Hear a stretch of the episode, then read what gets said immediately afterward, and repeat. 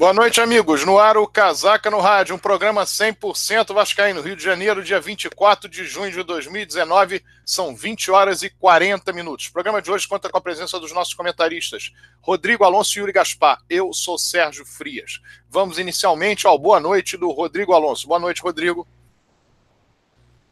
Boa noite, Sérgio. Boa noite, Yuri. Boa noite, Maganha, família Vascaína, amigos casaquistas. Bom, estamos aí nessa parada para a Copa América.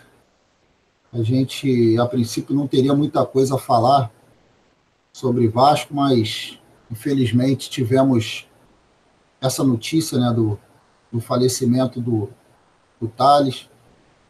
E a gente é, viu muitas pessoas, inclusive nós mesmos, né, quando soubemos do ocorrido, é, começamos a lembrar do, o quanto o Thales é, tinha de talento é, e falamos é, sobre o desperdício de um grande talento, que com certeza poderia ter sido maior. Mas é, eu acho que, primeiro, que a gente lamenta é o desperdício de uma vida. Era um, um jovem, tinha 24 anos, tinha a vida toda pela frente, é, teve todas as oportunidades, o, como outros atletas formados na base do Vasco, o Thales é, teve acesso à, à, Escola Vasco da Gama, inclusive ele se formou, se não me falha a memória, junto com o Luan, com o Henrique. É, tinha aí o privilégio de, de jogar num, num dos grandes clubes do Brasil, né, um dos maiores clubes do mundo.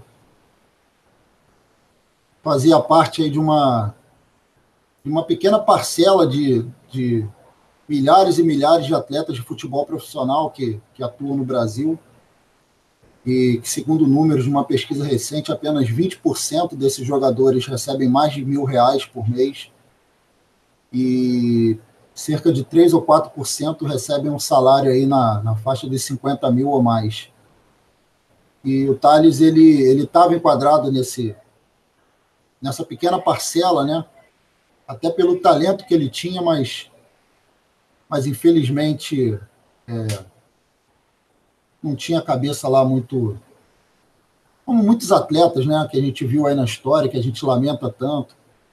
O Sérgio deve lembrar aí do, do Marinho, né, que, que atuava no Bangu, que teve problema com o alcoolismo. A gente tem aí atletas que, que jogaram pelo rival, como o próprio Adriano, é, que são caras que conquistaram é, algumas coisas, mas que a gente sabe que poderiam conquistar muito mais. O Thales é, com certeza era um jogador desse desse hall de atletas que a gente sabe que podia ter dado mais, é, podia ter sido mais, o, um cara com porte físico, se posicionava muito bem, é, atuou ali nas, nas divisões de base da seleção brasileira, na categoria sub-20, mas infelizmente é, fez as escolhas erradas. É, o Cláudio, nosso amigo Cláudio aí do Casaca, no, no dia do, do ocorrido, comentou até no, lá no nosso grupo de WhatsApp, que certa vez ele, ele presenciou né, uma conversa do Eurico com o Thales.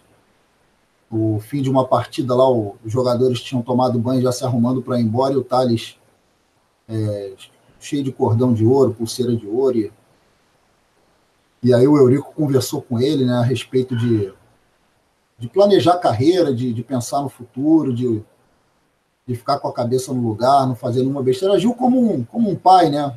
como o Eurico fazia com os jogadores mais jovens da base do Vasco, sempre se mostrou muito preocupado ali com os atletas do não só do futebol, mas de outras categorias também. Mas infelizmente aconteceu esse, essa fatalidade, né? É, como a gente vê, cansa de ver nas ruas o pessoal andando de moto sem capacete. Enfim, é um jovem. É, eu acho que, lógico, a gente lamenta a a, a, perda de um, de um atleta, né, de um cara que podia ter um futuro brilhante, mas eu acho que mais se lamenta aí, pelo menos na minha opinião, é a vida, a vida de um jovem que, que se foi. Então, deixo aqui meus sentimentos à família do Thales, a, aos amigos do Thales. E se ele não chegou a ser o grande, um grande ídolo do Vasco, é, com certeza foi um bom, um bom filho, um bom irmão, é, acho que tinha uma filhinha, né, um bom pai também. E essas pessoas vão sentir muita falta dele. Então, acho que posso falar aqui em nome dos, dos meus companheiros aqui de, de programa do Casaco, que a gente hoje dedica esse, esse programa aí ao, ao jovem Thales. É, lembrar o pessoal aí de, de assinar o nosso canal no YouTube, ativar o sininho para ser notificado quando começarem as transmissões e lembrar que nós estamos aí em todas as plataformas de podcast. É, as mais famosas é o Spotify, o Google Podcast, mas também temos aí, nós estamos em outras plataformas do, é, do iPhone também. Então, pessoal, busca lá site Casaca que vocês vão encontrar e, e nos seguir nessas, nessas plataformas. Um, uma boa noite a todos aí, vamos, vamos falar de Vasco. Muito bem, boa noite agora é do Yuri Gaspar. Boa noite, família Vascaína. Boa noite a todos os ouvintes. Obrigado por mais essa presença e participação no Casaca no Rádio. Hoje ao vivo, a nossa live do Casaca. Obrigado, a gente está aqui no, em plena Copa América, no Rio de Janeiro, a cidade de ebulição. Muito, muita gente de, do Chile, do Uruguai, Tivemos também a galera do Peru, que com aquela faixa que nos plagiaram, né? Então ficou muito bacana a cidade do Rio com aquela com, com essa essa invasão, pode-se dizer assim, de torcedores de, de outros países aqui. E a gente espera, como vascaíno, que a, a comissão técnica, o, técnica, os jogadores estejam fazendo o melhor possível para que quando acabar esse torneio a gente venha aí com boa parte dos problemas resolvidos, principalmente na questão física, né, o esquema de jogo e contusões aí que o pessoal se recupere bem, para que a gente possa fazer aí a segunda parte do brasileiro muito melhor do que essa primeira desse início, né, de campeonato brasileiro, mas foi muito ruim, tá muito ruim para o Vasco, mas a gente espera aí que contratações e que a coisa se acerte, porque, enfim, o nosso Vascão merece. É, mandar um abraço para a galera aí que não pôde participar hoje do Casaca, muita gente pedindo aí, o de Noel, Marco Júnior, arrebentou, Rafael Furtado, chega aí, galera, Eduardo Maganha, sempre, então, é, homenagear também aí, mandar um abraço para eles, quer dizer, e obviamente, que como o Rodrigo falou, homenagear o Thales, um ser humano, um jovem, e Vascaíno, uma perda, infelizmente, é, sentimentos da família, aos amigos, às pessoas mais próximas. Enfim, uma pena mesmo, e ele é vascaíno mesmo. É, bom, eu vou trazer, falando em Thales, e, e, na, eu vou trazer uma coisinha aqui para vocês, que o Magan já trouxe uma camisa muito legal do casaco, antiga, uma relíquia aí dele, coleção pessoal. Eu vou trazer uma aqui também. O Thales fazia muito gesto da Força Jovem, ele que gritava bastante. É uma camisa que os mais novos não vão conhecer, vou deixar aqui para ver se vocês lembram. É... Caramba, tá difícil passar. Tá bem velhinha aqui. Mas a Força Jovem fez é... essa camisa em alusão ao pior ataque do mundo. quando 195, fizeram... né, Yuri? que eles fizeram, é. Que foi no centenário né, deles, que foi um fiasco. Então tem essa camisa aí pra galera. Maneira, Rodrigo. Isso é relíquia, hein, cara? Isso aí é relíquia, pô. É, cara. Então eles ganharam nada e a gente ganhou tudo no nosso centenário. E foi um fiasco lá na época da administração Kleber Leite, que ele contratou Romário Sávio de Mundo como estrelas aí do ataque. E aí o Vasco foi a Força Jovem, como sempre, inovando nas arquibancadas, fazendo uma lindíssima festa. Criou essa camisa para zoar a mulambada e foi um sucesso aí. Eu guardei, porque a gente não guarda tanta coisa, não pode guardar, mas essa aí eu guardei. E está sendo em homenagem também ao Thales aí. A Força Jovem, que é a torcida do Vasco que mais grita, mais grita na arquibancada, mais gritava, porque está punida e parece que punida eternamente. Uma pena, porque não pode punir todos os integrantes, que por causa de uma parcela pequena.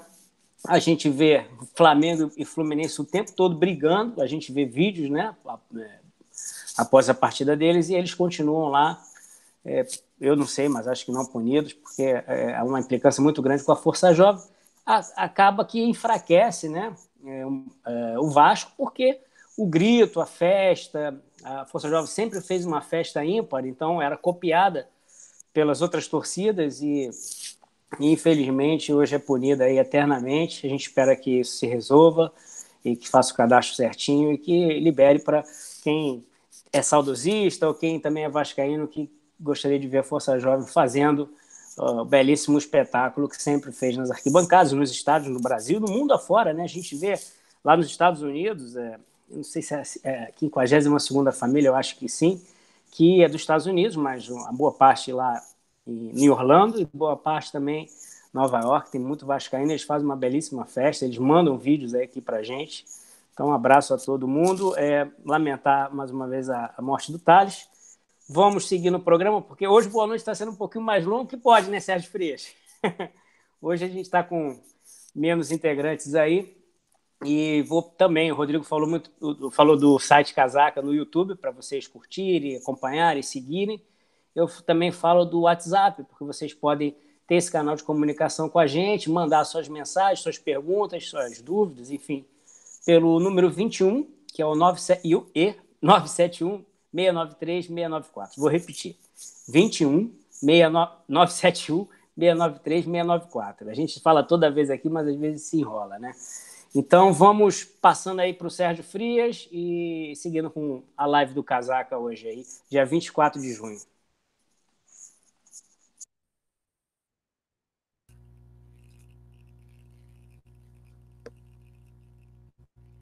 Ok. Vamos então agora seguindo o nosso programa.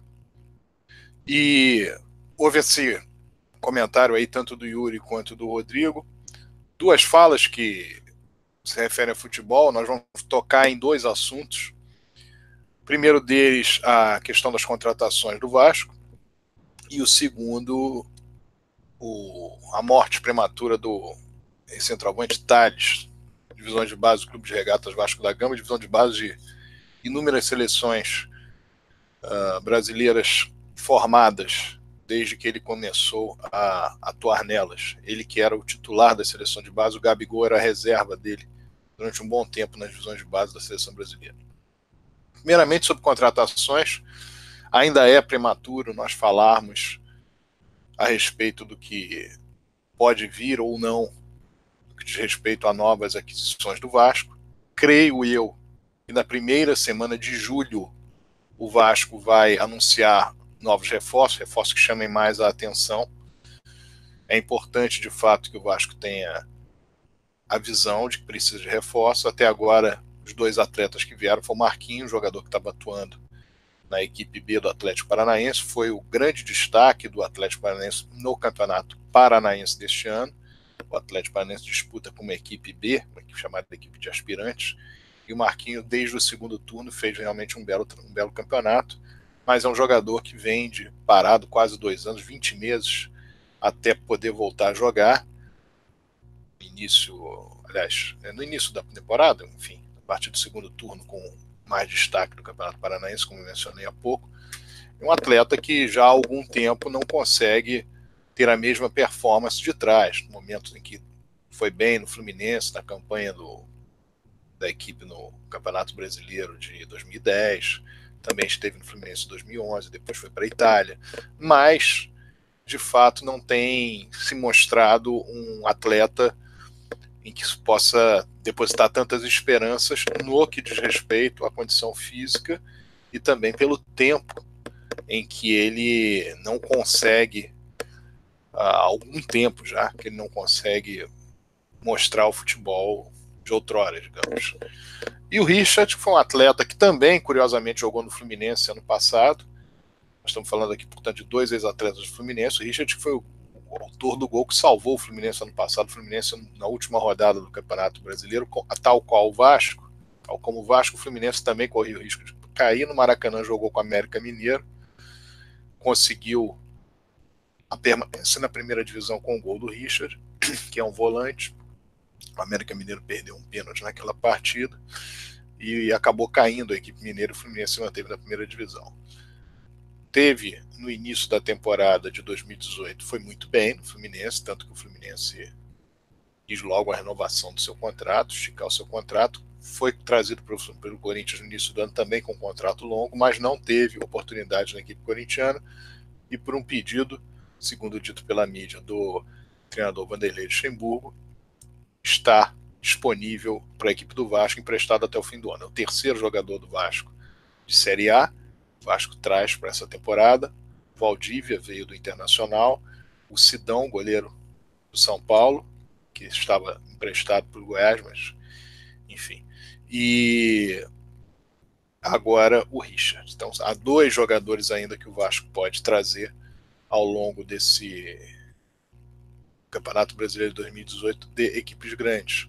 E nós esperamos de fato que haja contratações, que ocorram contratações que tragam um pouco mais de esperança para a torcida do Vasco. A situação ainda é muito difícil, ainda é muito complicada, é grave. O Vasco não está na zona de rebaixamento, pois conseguiu duas vitórias nas últimas duas rodadas. Tem um início de campeonato brasileiro após a volta da Copa América complicado. Atua contra o Grêmio fora, depois o Fluminense em São Januário, posteriormente Palmeiras fora, Goiás fora e Flamengo em São Januário. São cinco partidas que o Vasco tem no retorno. Aliás, seis partidas. Primeiro Grêmio fora, depois o Fluminense em São Januário, posteriormente Palmeiras fora, o CSA em casa, e aí sim pega o Goiás fora e o Flamengo em São Januário. Portanto, são seis jogos que nós vamos ter a cara do Vasco nesses seis jogos para vermos como a equipe vai andar no decorrer da competição.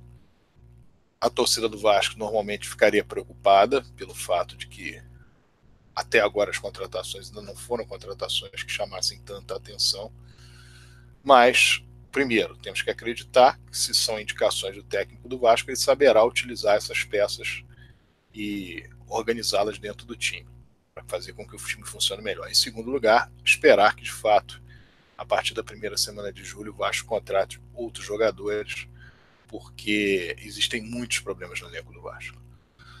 Esse é o primeiro assunto. Eu queria palhinha aí do Rodrigo Alonso, se a opinião dele é a mesma, ele está mais preocupado ou se ele entende que o que foi trazido até agora está de bom tamanho, levando-se em consideração que nós temos ainda 15 a 20 dias para que a equipe volte a campo no Brasileirão.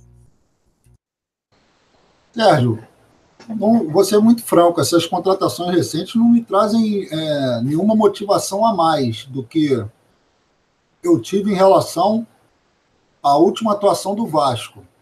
É, o Vasco, nesse jogo contra o Ceará, nesse último jogo, ao meu ver, já é, teve uma mudança ali que você percebe um dedo do, do treinador, do Luxemburgo. Quando, como eu disse aí, é, as esperanças do Vascaíno elas estavam sendo pontuais, né? A primeira esperança que a gente teve era que com a abertura de sindicância a gente conseguisse é, talvez resolver a parte política do Vasco e, consequentemente, isso influenciasse no futebol é, nessa parte, na parte política, a gente teve um revés, o torcedor do Vasco realmente não ficou satisfeito com o resultado, mas enfim. A outra questão positiva seria a contratação do Luxemburgo, que a princípio, no, no, na sua estreia, ele já não. É óbvio também, não é, é natural que ele tenha acabado de chegar e não vai mostrar resultado assim tão rápido. E aquele jogo em São Januário, se não me falha a memória, foi um empate com o Havaí. Então ali a gente já teve uma, meio que uma ducha de água fria, porque sempre tem aquela história do um treinador quando chega, mesmo que ele não tenha tido tempo de mostrar é, é, o seu trabalho, é, você já tem aquela sensação de motivação dos jogadores e que isso faz com que eles se superem. A gente não teve isso. E a outra questão era a parada da Copa América. É, na minha opinião, a minha motivação para o Vasco, para um Vasco comece a vencer agora, consiga conquistar resultados, principalmente em casa, é com o Vanderlei Luxemburgo. Ele, como eu disse, já no jogo contra o Ceará, você já viu uma outra organização tática, você viu é, o Vasco ali no primeiro tempo é, jogando pelo lado direito ali com o Rossi, é, conseguindo várias jogadas. O Vasco que não sofreu tanto na, na sua defesa. Então, a minha empolgação não é pelas contratações. Como eu disse, para mim não mudou nada não teve nem uma coisa um pouco mais positiva ou menos positiva. Se manteve é, em relação ao que eu vi contra o jogo do Ceará. E aí a minha esperança é que esse mês aí de treinamento ele consiga aprimorar é, a parte tática e o, depa o departamento do Vasco de, de, a preparação física do Vasco consiga aprimorar a parte física da equipe, para que a equipe aguente jogar os 90 minutos pelo menos no mesmo ritmo. É uma coisa você não começa a perceber no segundo tempo uma queda física dos jogadores, como a gente sofreu aí muito no passado recente. Agora, se você me perguntar qual posição eu acho que o Vasco deveria se reforçar, sem sombra de dúvidas, é, é o ataque. A gente perdeu aí o Max, o Valdívia veio, ainda não mostrou o que veio, a verdade é essa. As poucas vezes que ele entrou, ele não, não apresentou nada. A gente tem aí o Ribamar, que que veio com o Valentim também, a gente já sabia que não era um grande jogador, um grande um cara que quer resolver ali na frente, então a gente tem aí mais um cabeça de área, né, mais um volante contratado, o Richard. Então, acho que a gente tem que ver aí um jogador para jogar mais para a parte ofensiva, ali, um meio ofensivo, mas de preferência um atacante, como o Sérgio falou. A gente já está quase estourando aí os empréstimos de atletas da primeira divisão. De repente é o momento de de olhar os atletas na, na Série B, para ver se tem algum atleta se destacando, para poder aí trazer para o Vasco até o final do ano e a gente conseguir sair dessa situação que a gente está fora agora, mas é uma linha muito tênue, né? A gente sabe que numa rodada tudo muda. E como o Sérgio passou aí da, da, das, dos próximos confrontos do Vasco, não é uma tabela fácil. A gente sabe que o Grêmio está em decadência, mas é o Grêmio, está jogando em casa. CSA um jogo em casa. É, Vasco Fluminense São Januário e Vasco e Flamengo São Januário. Sobre Vasco Flamengo, eu queria fazer uma parte aqui rapidamente, que eu não sei agora porque eu entrei no site do Globoesporte.com, mas no site da CBF esse jogo ele estava sendo apontado para São Januário, porque esse jogo é mando do Vasco. E aí eu entrei lá no Globoesporte.com e eles tinham marcado o jogo para o Maracanã, quer dizer, fazendo uma inversão de mando. Porque a gente sabe que o Flamengo não tem estádio, Maracanã não é do Flamengo, mas ele foi doado ao Flamengo, né? É, o governador praticamente doou o Maracanã ao Flamengo. Então, hoje, quem administra o Maracanã é o Flamengo. O Flamengo manda os seus jogos no Maracanã. Então, eu, na, na, no dia lá, eu até comentei, eu espero que tenha sido uma, um equívoco do Globoesporte.com e que a direção do Vasco, obviamente, é, confirme né, que o jogo contra o Flamengo, o mando do Vasco, será em São Januário, como, como será Vasco Fluminense. E aí a gente fazendo valer o nosso mando, que a gente conquiste as vitórias, que são importantes, a gente tem que vencer em casa. O Campeonato Brasileiro não permite que você perca pontos em casa, como a gente já perdeu para Atlético Mineiro, como a gente já já perdeu para o Havaí, e que a gente agora recupere, consiga vencer aí, ó, tirar alguns pontinhos de, de equipes que estão aí no, no, mesmo patamar do Vasco jogando fora, e as equipes de, de, de baixo da tabela ali, as equipes que a gente sabe que vão brigar para não cair, o Vasco tem que, tem que jogar para vencer dentro e fora de casa. Para a gente poder ter aí um, um 2019 mais tranquilo e não ficar sofrendo o ano todo com, com medo de zona de rebaixamento. Pegue aí, Sérgio.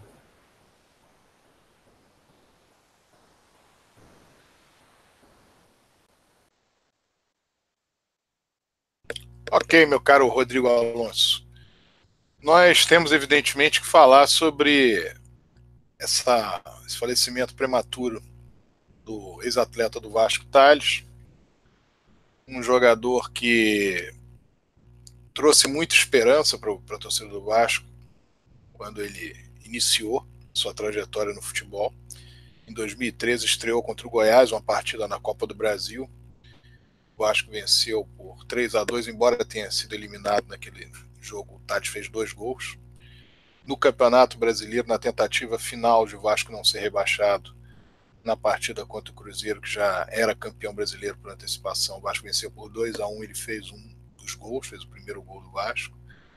Em 2014, no ano em que ele começou no banco e foi se tornando titular ao longo do Campeonato Carioca, fez gols decisivos, o gol da vitória no clássico contra o Botafogo, 1 a 0 primeiro gol do, gol do Vasco no primeiro jogo da semifinal contra o Fluminense, 1 a 1 Fez gols contra outras equipes, Volta Redonda, Bangu, mas na decisão deu o passe para o Pedro Ken, que sofreu o pênalti, poderia ser o gol do título do Vasco, pênalti batido pelo Douglas. Pois o Vasco na frente, se vocês se recordam que o Flamengo fez um gol no final do jogo, um impedimento, não marcado pelo árbitro, tirando o título do Vasco. Na Série B de 2014, ele teve uma participação razoável, fez alguns gols, fez gols contra o Oeste, fez gol contra o América Mineiro, Oeste vitória por baixo 2 a 0 América Mineiro vitória Vascaína por 3 a 2 depois também sobre o Joinville vitória por 2 a 0 Na Copa do Brasil, pela segunda vez na carreira, fez uh, dois gols, um jogo, virada do Vasco sobre o 13 da Paraíba, numa das fases iniciais, o Vasco venceu por 2 a 1 na Paraíba, e depois na fase seguinte, em Campinas, o Vasco ganhou a Ponte Preta por 2 a 0 e ele fez um dos gols. No ano de 2015 havia uma grande expectativa sobre o atleta. Era realmente o ano em que se imaginava que ele teria condição de estourar de vez.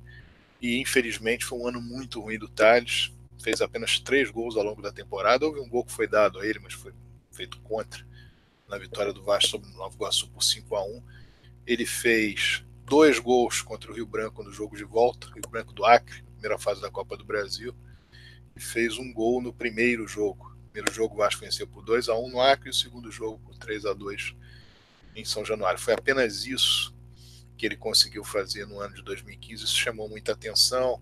O Vasco começou a temporada com o Gilberto como centroavante, teve que trazer o Leandrão ao longo do Campeonato Brasileiro porque o Thales realmente não funcionava. E em 2016 o atleta começou o ano bem, começou o ano dando esperanças de que poderia voltar a apresentar o futebol como apresentar até 2013 e início de 2014. No Campeonato Estadual fez cinco gols, o mais importante deles a vitória sobre o Botafogo por 1 a 0, passe do Nenê. Fez novamente dois gols, uma partida contra a equipe do Bom Sucesso, vitória do Vasco por 3 a 1 e mais dois, duas vezes marcou gol, uma bela jogada coletiva dele com o Nenê.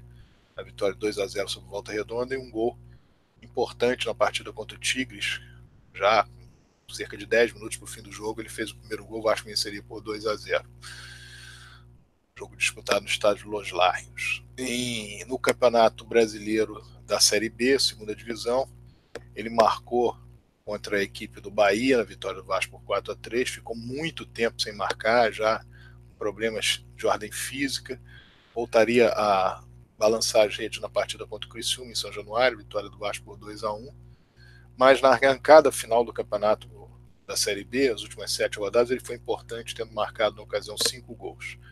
Foi dele o gol da vitória sobre o Paraná, por 1 a 0 em Cariacica, depois marcaria no empate com o Verdense em São Januário, 1 a 1 em Bragança Paulista, na antepenúltima rodada, vitória do Vasco por 2 a 1 o primeiro gol foi dele, e no último jogo do campeonato, de virada, o Vasco venceu o Ceará por 2 a 1 e ele marcou os dois gols da equipe Cruz Maltina. No ano de 2017, começou também a temporada dando esperanças à torcida. Fez o gol do Vasco, o primeiro gol do Vasco, aliás, um belíssimo gol contra o Vila Nova na segunda fase da Copa do Brasil.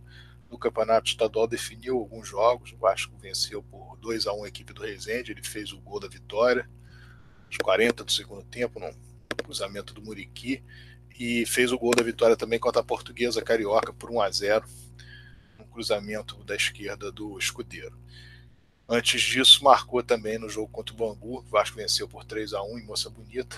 A partida estava 1 a 1 ele fez o segundo gol do Vasco. O Vasco até faria naquele jogo, ele venceria por 3 a 1 com o gol olímpico do Nenê. E o segundo gol do Vasco, uma cabeçada após cobrança de córnea do Bruno Galo na trave, e o Thales completou e fez o segundo gol da equipe do Vasco na ocasião. E no Campeonato Brasileiro, marcou ainda duas vezes, uma partida na partida contra o Vitória da Bahia. O Vasco, aliás, pela na sequência, a partida contra o Coritiba do Paraná. Empate de 2 a 2 O primeiro gol do jogo foi marcado no estádio da Vila Capanema. O primeiro gol do jogo foi marcado por ele, após um cruzamento do Henrique de cabeça. Marcou de cabeça, depois o Coritiba virou e no final do jogo o Vasco empatou com o gol do Wagner, também após cobrança de escanteio. E no jogo contra o Vitória, quando o Vasco botou a garotada para atuar, ele fez o segundo gol da equipe do Vasco. O Vasco venceria por 4 a 1 e na ocasião ele faria o segundo gol, aliás, um belo gol, driblou o goleiro, fez o gol, levando o Vasco a poder passar na frente do marcador e depois foi o brilho da, da garotada com o Paulo Vitor, o Paulinho, o Guilherme, enfim. O Vasco acabou conseguindo a vitória por 4 a 1 Esqueci de recordar também um, um gol também da vitória na partida contra o Remo do Pará na primeira fase da Copa do Brasil de 2016. Portanto, foi um atleta que futebol tinha, fez 35 gols com a camisa do Vasco, a média é, é baixa, 0,22 jogos, 22 gols por jogo. O número de jogos dele como titular também não foi um número condizente com a possibilidade técnica que ele tinha. E muitas e muitas vezes, a maioria das vezes, o, o, o Thales jogou como reserva. Enfim, isso demonstra que o problema de ordem física, o problema de ordem disciplinar, a cabeça não ajudava. E o Vasco tinha aí um centroavante de grande potencial, que infelizmente nos deixou esse fim de semana e que desperdiçou grandes oportunidades na sua carreira. Estava jogando na Ponte Preta, mas não havia uma expectativa de que voltasse a atuar no grande clube. E fica realmente algumas ficam algumas lições com relação ao atleta de futebol e a sua responsabilidade quando adentra nesse mundo do futebol, quando começa a ganhar mais do que aquilo que imaginaram um dia que pudesse ganhar. Que o mundo do futebol, ele, para o atleta, além de efêmero, porque o futebol dura 15, 20 anos e média de idade de vida das pessoas é 60, 70 anos, mais ou menos o atleta de futebol ele tem que aproveitar muito bem esse momento da sua vida, o momento em que ele está ganhando, ele está com a possibilidade de ter um carro novo, de ter um, uma casa nova, um apartamento novo, de comprar as coisas que gosta, e que ele precisa, principalmente aquele que tem condição, são dadas as condições, aqueles que estão num clube grande, que são notoriamente atletas diferenciados no aspecto técnico, que tem força, que tem potencial, esses atletas precisam de fato ter uma noção maior do que abrange tudo isso, que é a carreira do jogador de futebol. Muitos e muitos jogadores iniciaram bem em clubes grandes se perderam ao longo do tempo e nunca mais se ouviu falar deles. Jogadores que começaram um grande destaque e sumiram no cenário. Thales não sumiu da maneira como seria só um lamento nosso com relação a não estar mais no Vasco, estar jogando numa equipe mediana do futebol brasileiro, caso a Ponte Preta. Mas infelizmente a perda foi maior, a perda a perda da vida, que é um evidentemente mexe com a família, mexe com os amigos, mexe com aqueles fãs de futebol e mexe muito com todos que perceberam no Thales um grande talento desperdiçado e que poderia de fato ter dado ao Vasco e a ele próprio títulos, glórias, condições de vestir a camisa da seleção brasileira, representando o Vasco, quem sabe depois de jogar no Vasco, atuando na Europa ratificando aquilo que ocorreu nas divisões de base, quando Thales, por diversas vezes, vestiu a amarelinha da seleção brasileira. Fica então o nosso lamento, fica a nossa tristeza, mas a lição para aqueles que começam no futebol. Respeitem a carreira de futebol, de jogador de futebol. Aproveitem a oportunidade. Entendam que o mundo do futebol ele sorri um dia ele fecha a cara no dia seguinte, dependendo de uma derrota, de uma má atuação, mas que a força para levantar e a força para seguir em frente. Advém da cabeça bem estruturada do atleta para entender que faz parte da vida dele o futebol, que é uma dádiva dada a poucos de jogar futebol em alto nível e que essa oportunidade não deve ser desperdiçada jamais.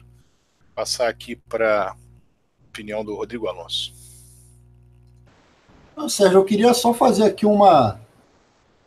apontar aqui um, um pequeno esquecimento, e isso foi dito é, pelo nosso amigo aí, o Eduardo Maganha, no seu Twitter, a gente até retweetou essa mensagem dele, que a CBF simplesmente esqueceu é, de prestar alguma homenagem a um atleta que, que disputou campeonatos oficiais pela, pela seleção brasileira. Estava dando uma olhada aqui, ele, ele atuou no Sul-Americano Sul-Americano de, de Sub-20 de 2015. Inclusive, ele marcou três gols nessa competição, marcou dois gols contra o Peru e um contra a Colômbia. Estava é, vendo um outro lance também de um amistoso contra o Peru, que ele também foi muito bem e ele disputou também o torneio de Toulon de 2014. Então, é um atleta que tem história com a camisa da seleção brasileira e simplesmente passou batido qualquer tipo de, de homenagem ou menção por parte da CBF. É, teve tempo de fazer isso nesse jogo nesse jogo contra o Peru pela Copa América. É, a gente vê é, homenagens de, de minuto de silêncio a tantas pessoas, algumas até que não tem nenhuma ligação com futebol, e o Thales simplesmente foi esquecido. Então, é, queria deixar registrado aqui então, e dar o crédito aqui ao nosso amigo no chat, o Maurício, Maurício Ferreira, que ele também citou isso, ele lembrou. A CBF simplesmente esqueceu é, de homenagear esse, esse atleta vascaíno, e, e, repito, que atuou pela seleção. Mas, enfim, né, são coisas que torcedor do Vasco, ele. E o, e o Maganha até falou também do Pedrinho Gaúcho. Pedrinho Gaúcho, que em 82 eu. Não, infelizmente não faz parte da minha memória é, futebolística, porque eu só tinha cinco anos em 82.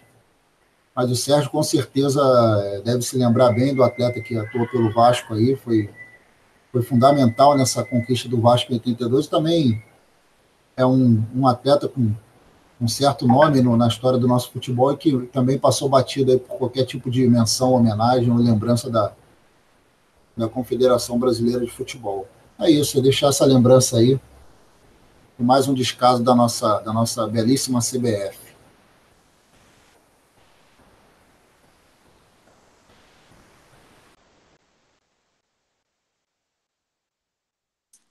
Ok, Rodrigo. Ah, tá. Diga lá, diga lá, pode, pode falar, meu caro Yuri. Não, é sempre contra o Vasco, realmente. Eles fingem esquecerem, fingem é, esquecerem a homenagem ao Thales. Então a gente faz a homenagem ao Thales, o programa de hoje.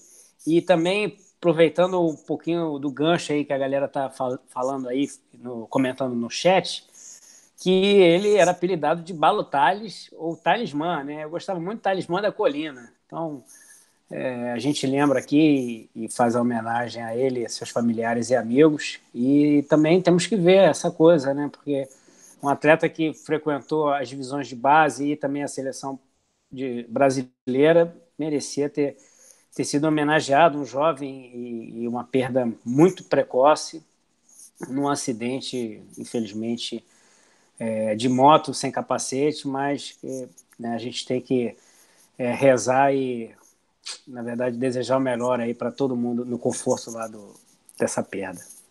Eu estava dando uma olhada aqui, o Sérgio e Yuri.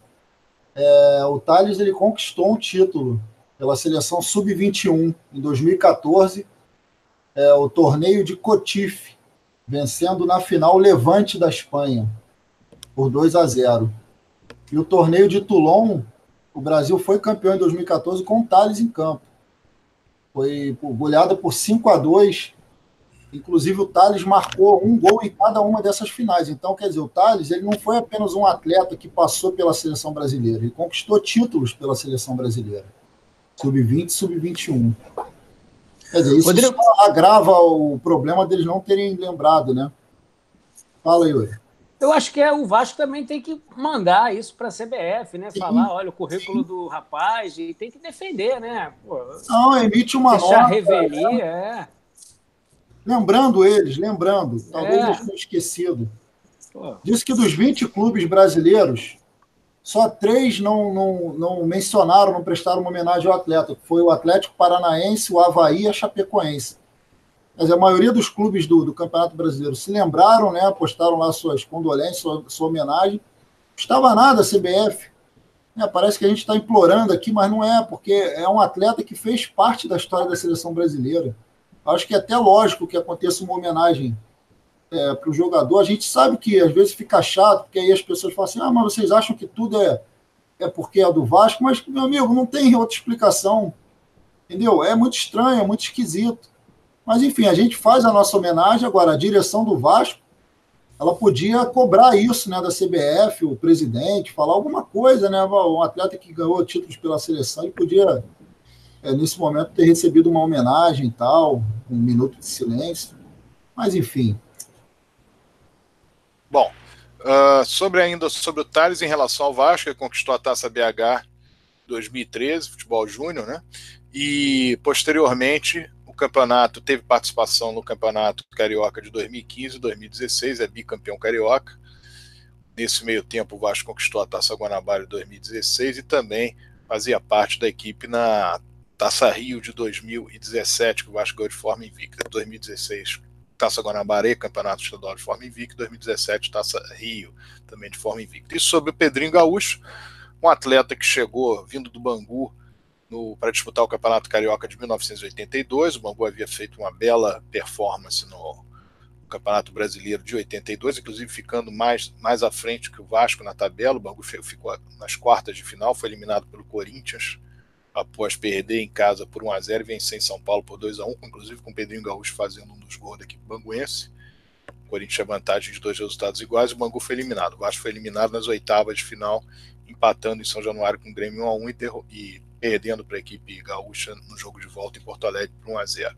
No Campeonato Estadual de 1982, o Pedrinho Gaúcho marcou um gol, aliás, um belo gol, um gol importante, uma partida em que o Vasco venceu a Portuguesa por 2 a 1, moça bonita e com isso o Vasco conseguiu matematicamente a sua classificação para a decisão, para o triangular final do campeonato carioca com o maior número de pontos somados, ou seja, o Vasco na penúltima rodada do campeonato carioca, no segundo turno da Taça Rio, conseguiu matematicamente estar na decisão. E no jogo decisivo ele acabou sendo protagonista do gol vascaíno, marcado pelo Pedrinho, pelo perdão, pelo Marquinho, uma cobrança de córner do lado esquerdo, ele bateu em meia altura, o Pedrinho primeiro pau, Pedrinho, o Marquinho subiu, deu uma raspada na bola e fez o gol. Inclusive o ato na José Roberto Reit na súmula deu o gol do Pedrinho Gaúcho. Em 1983 ainda ficaria no Vasco, faria um gol no Campeonato Brasileiro, a vitória do Vasco sobre o 13 da Paraíba por 5 a 2 o primeiro gol do Vasco foi dele, e um gol também contra o Bom Sucesso no estádio Caio Martins, na estreia do Vasco no retorno, na Taça Rio de 1983. O Vasco venceu o Bangu, o Boncesso por 2 a 1 e ele abriu o placar para a equipe vascaína. Ficou muito marcado efetivamente pelo gol do título do Campeonato de 1982 e em 1984, no início do ano, foi adquirido pelo Coritiba e jogou na equipe paranaense desde então. Então teve uma passagem no Vasco mais ou menos de um ano e meio, marcada pelo título carioca conquistado em 1982. Eu estou falando aqui, evidentemente, das partidas oficiais do Pedrinho Gaúcho. Pouco se ouviu falar sobre isso, ou praticamente nada. E, aliás, eu, eu não vi a confirmação dessa notícia em lugar nenhum. Talvez o Rodrigo tenha visto, mas eu não achei. De qualquer maneira, um atleta que teve lá uma participação no Vasco nesse período entre 1982 e 1983. É, o Sérgio, eu só vi pela só no Net Vasco falando sobre, né? mas não vi nenhuma menção assim em algum outro lugar, ou site, CBF, qualquer coisa desse tipo. E falando sobre o, o Carioca de 82, eu estava dando uma olhada aqui nas fichas técnicas e eu vi que o Pedrinho Gaúcho ele não era um atleta que ele era titular, né? Ele, ele, ele, entrava muito no intervalo, eu vi aqui vários jogos ele entrando no intervalo, entrando no, no segundo tempo. Mas ele não foi, não foi daqueles jogadores daquela mudança que o Lopes fez, né? Que o Lopes fez uma mudança radical e o Pedrinho Gaúcho, ele não, na verdade, não foi um, um jogador que ele, que ele se tornou titular ou, ou, se tornou uma, uma dessas peças que o Antônio Lopes lançou é, para a equipe do Vasco na final contra o Flamengo. Ele era um cara que ele entrava ali durante o jogo, né?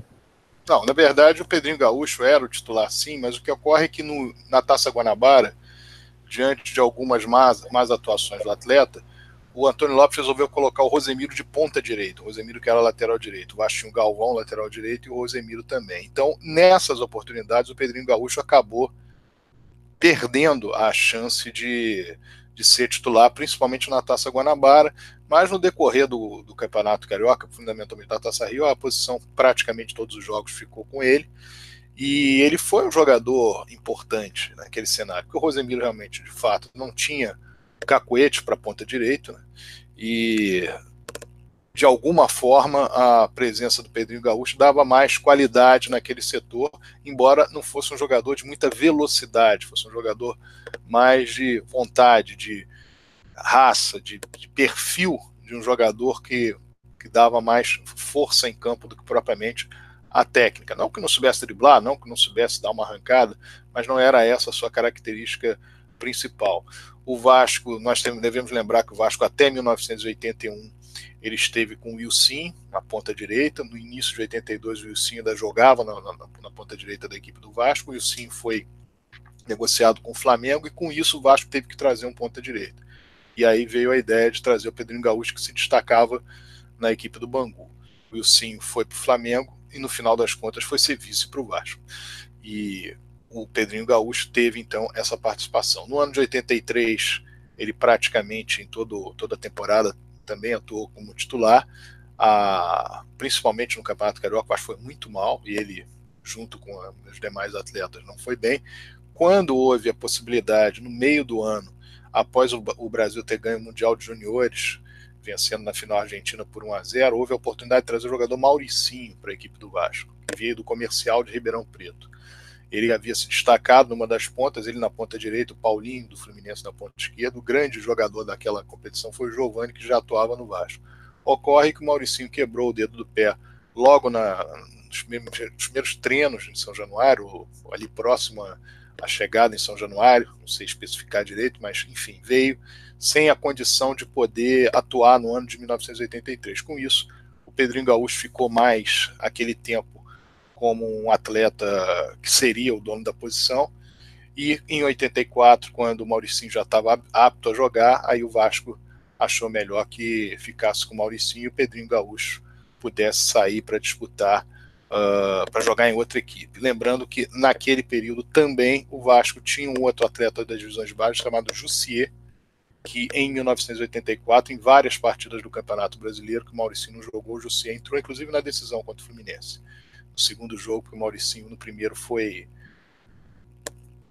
sofreu uma contusão séria em função de uma entrada do Jandir. Não confundam com aquela outra criminosa de 1988, mas no primeiro jogo da decisão de 84. Então, o Pedrinho Gaúcho teve essa participação no Vasco nesse período, de 1982 a 83, e marcou bem a sua passagem pelo Vasco, principalmente com o título do Campeonato Carioca de 82. Eu estava dando uma olhada aqui, Sérgio, só mais uma intervenção sobre isso. Realmente, aqui no, no Net Vasco, eles, eles colocam as equipes bases né, do Vasco em todos os anos. E na equipe de 82, realmente, o nome do Pedrinho Gaúcho está como um atleta que faz parte da equipe base. No caso, seriam reservas dele, né? O Wilsinho e Zinho. E em 84 ele já não tem essa. essa ele já não, faz, não fazia parte né, desse, desse time principal do Vasco. Em 83 ele também já não fazia parte. Então a gente pode dizer que 82 foi o melhor ano aí do, do Pedrinho Gaúcho. Agora vou fazer uma brincadeira aqui, Sérgio, contigo. Como você citou 82 e 84, eu vou perguntar para o pessoal aí do chat também. Qual foi o melhor Vasco, de 82 ou de 84? É, uma boa pergunta, meu caro Rodrigo. Uma boa pergunta, porque, de fato, o, um, um, time conquistou e o outro não conquistou, mas eu não tenho a menor dúvida de dizer que o time de 84 é bastante superior ao de 82. Sobre a questão de você observar nesses sites e colocarem uh, o Pedrinho Gaúcho, aí, no caso você citou aí o Wilson, o Zinho, né, porque não é porque eles estavam no mesmo time. O Wilson ele ficou no Vasco no primeiro semestre.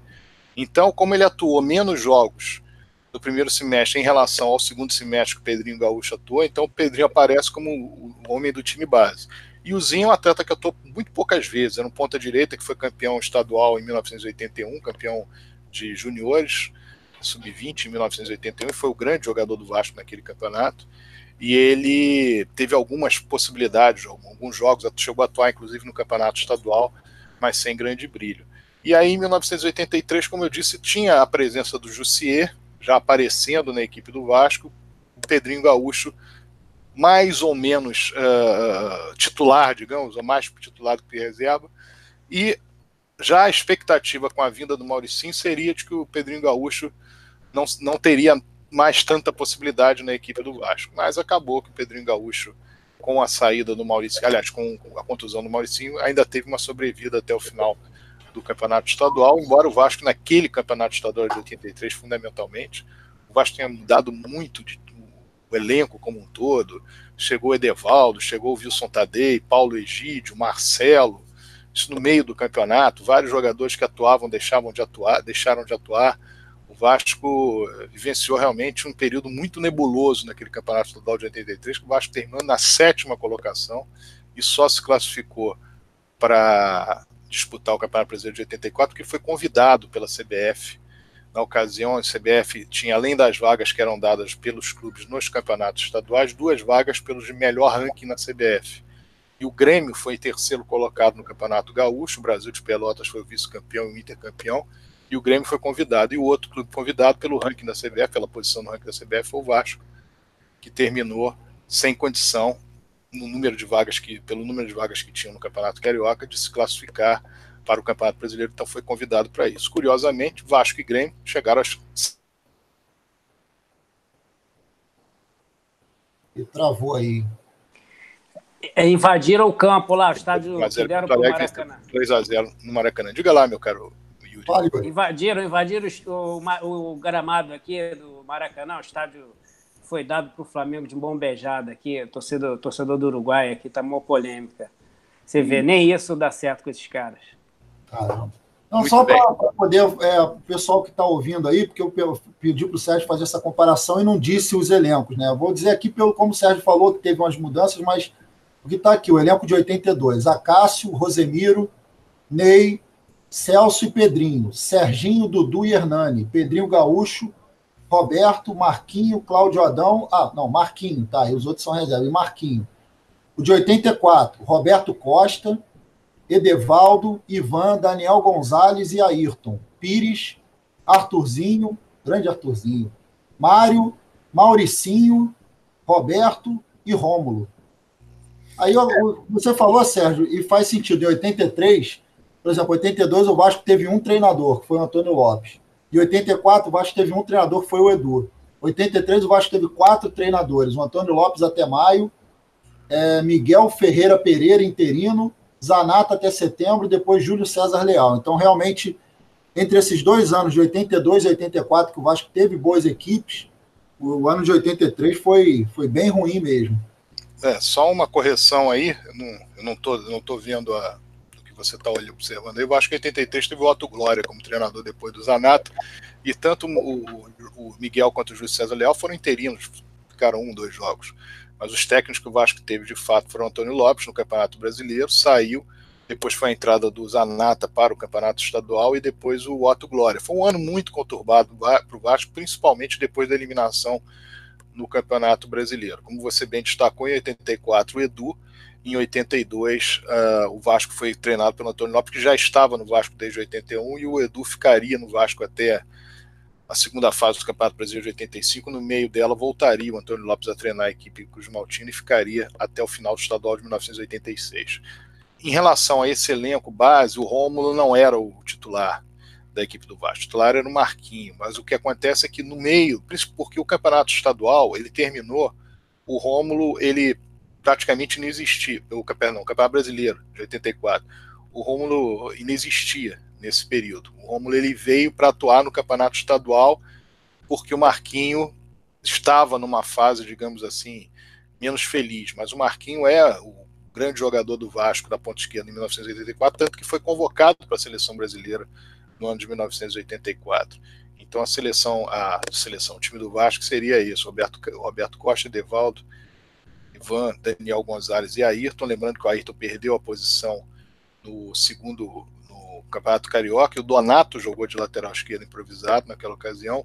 O Pires até se machucar, depois foi a entrada do, teve a entrada do China, teve a entrada do Oliveira, mas o Pires, o, o Mário e o Artuzinho, lembrando que isso no Campeonato Brasileiro, no Campeonato Estadual, o Giovani foi o grande jogador do Vasco, um dos grandes jogadores do Vasco no Campeonato Estadual.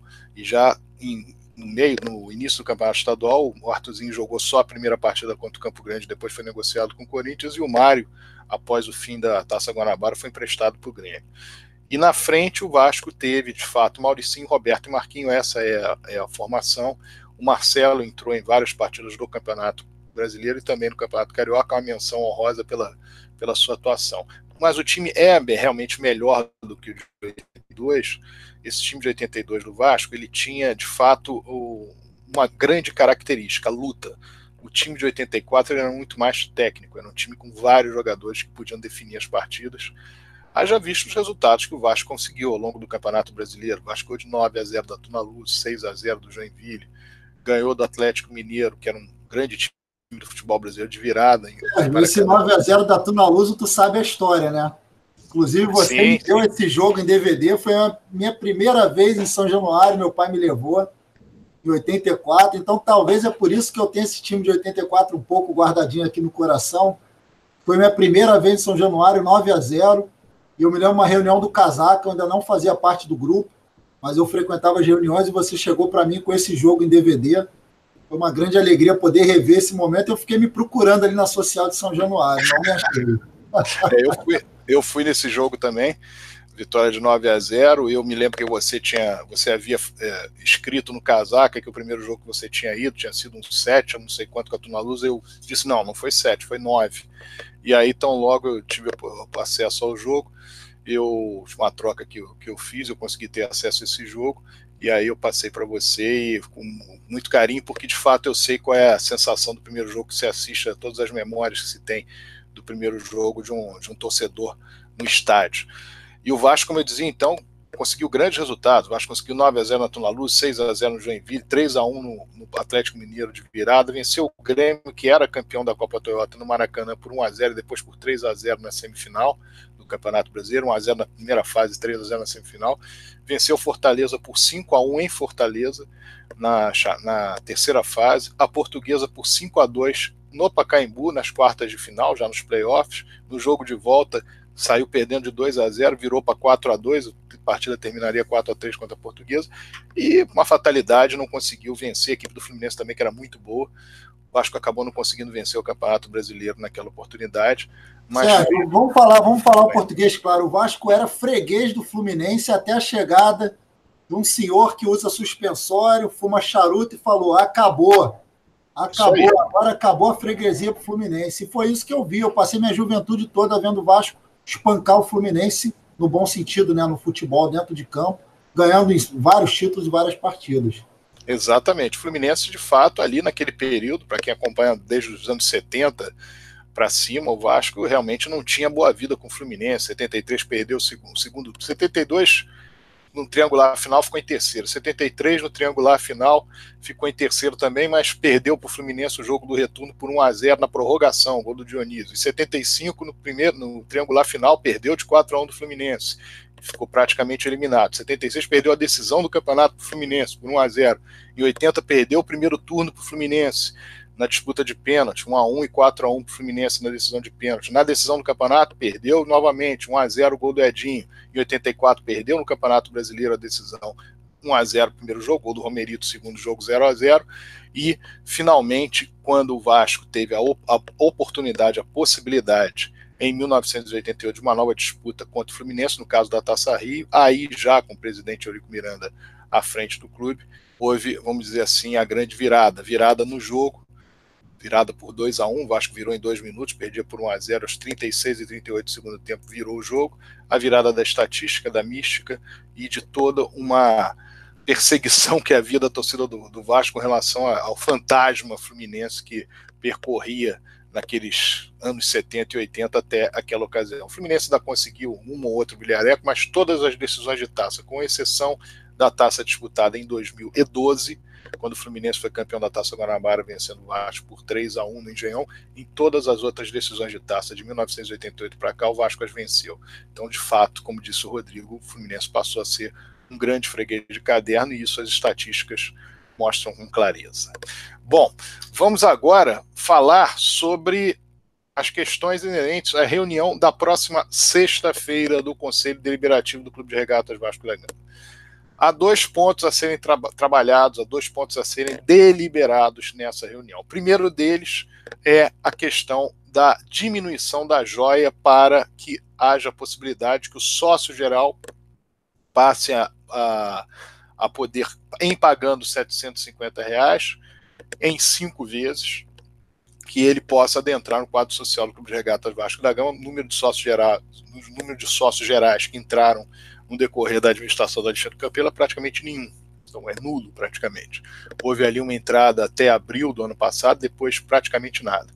E também uma, o sócio proprietário hoje é um título custa R$ 2.500, mas a distância do sócio, do sócio proprietário para o sócio geral acabou ficando muito curta, né? 2.500 para 2.000. E aí as pessoas, evidentemente, que entram acabam entrando como sócio proprietário. Então deve haver essa baixa aí para 750 reais que é um preço, até acho um preço caro ainda, uma entrada para sócio geral, porque o sócio geral é, é, é, ele, ele, não tem um título, ele não pode passar, transmitir esse título a um terceiro. Então, ele de fato tem que simplesmente ir pagando as suas mensalidades mês a mês. Claro, tem direito à remissão, tem direito a, a, a votar, ser votado após cinco anos, votar a partir de um ano uh, da data da marcação das eleições e a partir de cinco anos ele tem a possibilidade de se tornar conselheiro com 25 anos ser remido do clube. Mas, ser no clube. Mas, uh, de qualquer forma, é uma é um título, não é um título, é uma possibilidade que a pessoa tem de adentrar no quadro social, é mais barato e faz sentido que ocorra.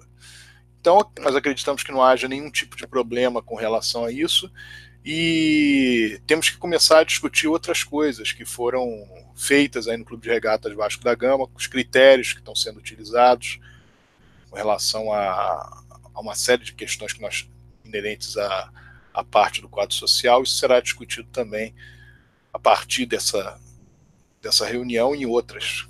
O assunto deva vir a ser tocado. E o segundo ponto é o ponto do empréstimo, empréstimo de 20 milhões de reais, que foi condicionado na, na própria, no próprio chamamento da reunião, está condicionado a pagamento de salários, a pagamento de Profut, enfim, cargos, etc. Ou seja, que é um dinheiro com. não é carimbado, mas é a deliberação será de um dinheiro para ser utilizado para um determinado fim. Resolve o problema do, o problema do Vasco? Não, não resolve o problema do Vasco. E nesse momento é muito é muito comum que as pessoas optem por algo simplório. E o que está acontecendo hoje no Vasco é isso. O que está sendo passado para o torcedor do Vasco mais desavisado é isso.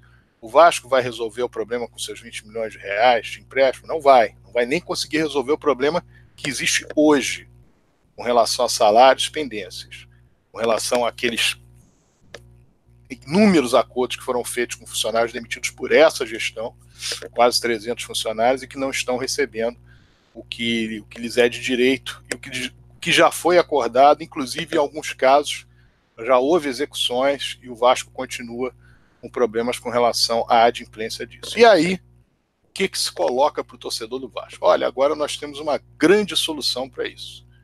Chegamos aí a chamado FIDIC,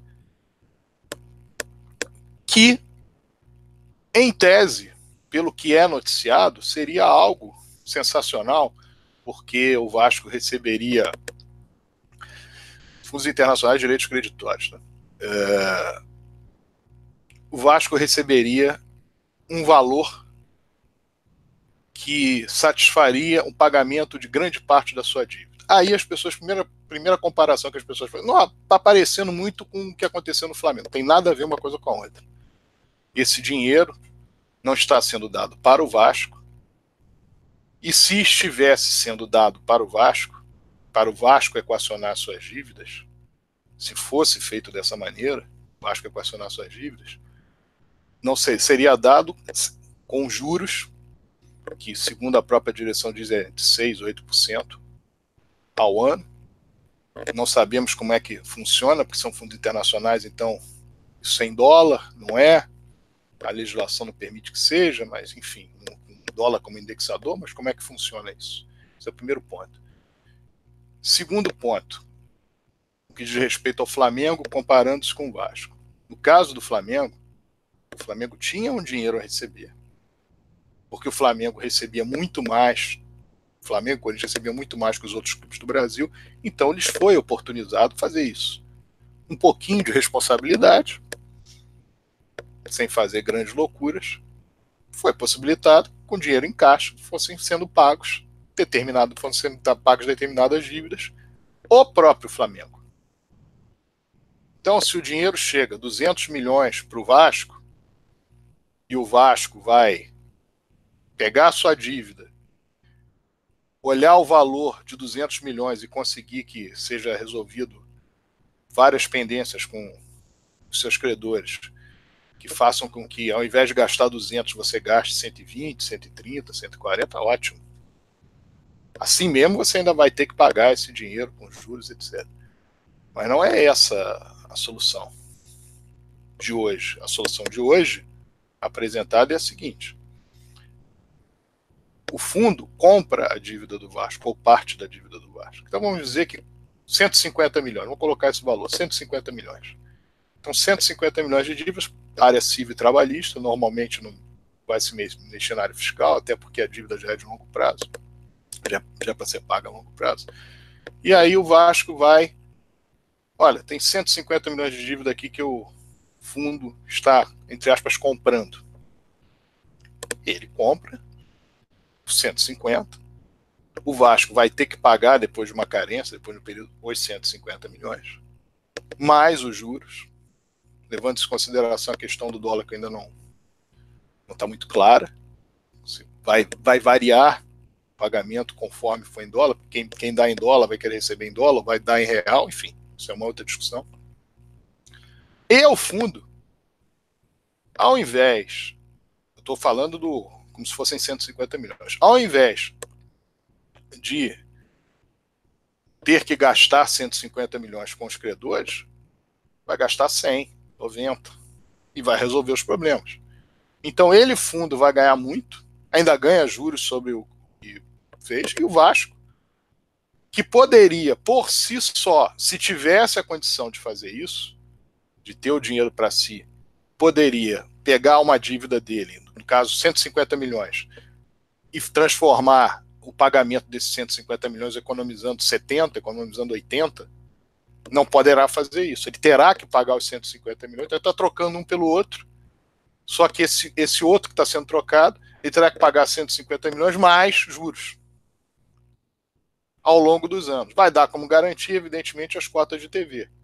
E é óbvio que vai ter problemas, porque a dívida, primeiro, porque a dívida toda não vai ser paga, você ainda vai ter uma série de pendências, e segundo, porque passado um ano, dois anos, você vai ter que pagar isso, e aí, quem estará lá em dois anos, que se vire. Ah, mas vou buscar uma reeleição para resolver. Também, se não resolver em dois anos, sabe o que, que faz? Faz outro. Entra, faz um outro fundo. Aí, não resolveu, e a bola de neve cresce é de completa irresponsabilidade fazer isso. Nós estamos no meio de uma gestão. Essa gestão tem cerca de um ano e meio, considerando que as eleições ocorrem em novembro, não tem nem um ano e meio no fim dela. Que candidatos à presidência do Vasco são todos eles sabedores que o Vasco precisa de uma entrada de capital para resolver questões concernentes a formação de um bom time de futebol, a reestruturação financeira com pagamento de dívidas imediatas e posta, postas outras a longo prazo. que o Vasco terá que fazer, ter um, um trabalho a ser, deverá ter um trabalho a, a, ser feito em relação à ampliação do seu estádio, à construção do CT, todo mundo sabe. Os melhores candidatos vão aparecer com as melhores propostas e todos nós, com as nossas preferências, vamos seguir por um caminho A, B ou C, mas todos eles apresentarão algo em torno disso. Mas não é no meio de uma gestão que em termos patrimoniais, se São Januário cabia 21.900 pagantes, em janeiro de 2018 cabe a mesma coisa, porque nada foi feito para que São Januário pudesse ter um incremento, um número maior de torcedores. Lembrando que entre 2015 e 2017 o Vasco passou de 15 mil para 21.900. Essa gestão, ela demitiu quase 300 funcionários, o quadro funcional do Vasco percentualmente não diminuiu tanto e tem ainda e ainda está com algumas terceirizações que acabam dando no mesmo. Só que esses funcionários foram demitidos, não foram pagos, acordos foram feitos, prejuízos foram dados ao Vasco e as coisas não andam. O Vasco teve nessa gestão a venda de um atleta, foi a maior venda do século XXI, um atleta chamado Paulinho, quase 60 milhões de reais recebido em menos de 90 dias essa gestão, em termos de patrocínio, conseguiu um patrocínio de 2018 nenhum e 2019 um patrocínio de 4 milhões de reais para o ano de 2019 e já tem um e é o mesmo patrocínio mais de 4 milhões de reais em 2020. Que se o Vasco conseguir um outro, passa para um outro local, mas a verdade, o fato é que o patrocínio master do Vasco em 2019 é de 4 milhões de reais. Em termos de futebol, está absolutamente evidenciado que é essa gestão. O próprio futebol de base do Vasco, que vinha num, num crescendo, claro, existem uma série de jogadores que foram deixados, e um ou outro que a gestão trouxe, que essa gestão trouxe, que ainda faz a divisão de base do Vasco ser forte. Mas não vem na mesma toada que vinha crescendo, principalmente como se viu no ano de 2017, que foi o terceiro ano da gestão anterior. Esse tipo de ação de trazer dívida, resolver problemas com a dívida que façam com que você deva menos do que aquilo que a princípio no, antes do acordo se faz, isso foi feito entre 2015 e 2017. Nós apresentamos com no final de dezembro de 2016, com database 5 de dezembro de 2016, o Vasco havia economizado 22 milhões de reais em acordos feitos com credores. A KPMG está no Vasco, ganhando para isso, para estar lá, fazendo acordos para que o Vasco pague menos, para que o Vasco consiga pagar a longo prazo. Então, qualquer coisa que se faça em que você tenha o dinheiro para o Vasco, e o Vasco possa manusear esse dinheiro, manusear esse valor, e fazer com que resolva a pendência das suas dívidas, ok. Lembrando que isso foi feito entre 2015 e 2017, na situação que nós tivemos, 2015 e 2017. Não foi com um caminhão de dinheiro que chegou no Vasco, não, naquela situação. Portanto, dá para fazer dessa maneira. Ah, o Vasco vai conseguir que seja entregue para ele 200, como aconteceu no Palmeiras, mas sem as grandes especificidades do Palmeiras, porque nós não estamos uh, trabalhando, vamos dizer, visando, trabalhando a questão do Palmeiras, até porque a relação que tinha do presidente do Palmeiras, embora tivesse uma instituição financeira por ali, era uma relação com o clube muito íntima, então era, era completamente diferente. Mas a questão é que o Vasco ele vai ter uma possibilidade de recebendo um dinheiro para ele quitar as suas dívidas, como se fosse um dinheiro vindo da Rede Globo, por cotas de TV, como fosse um dinheiro vindo de uma aquisição de um atleta, é uma coisa.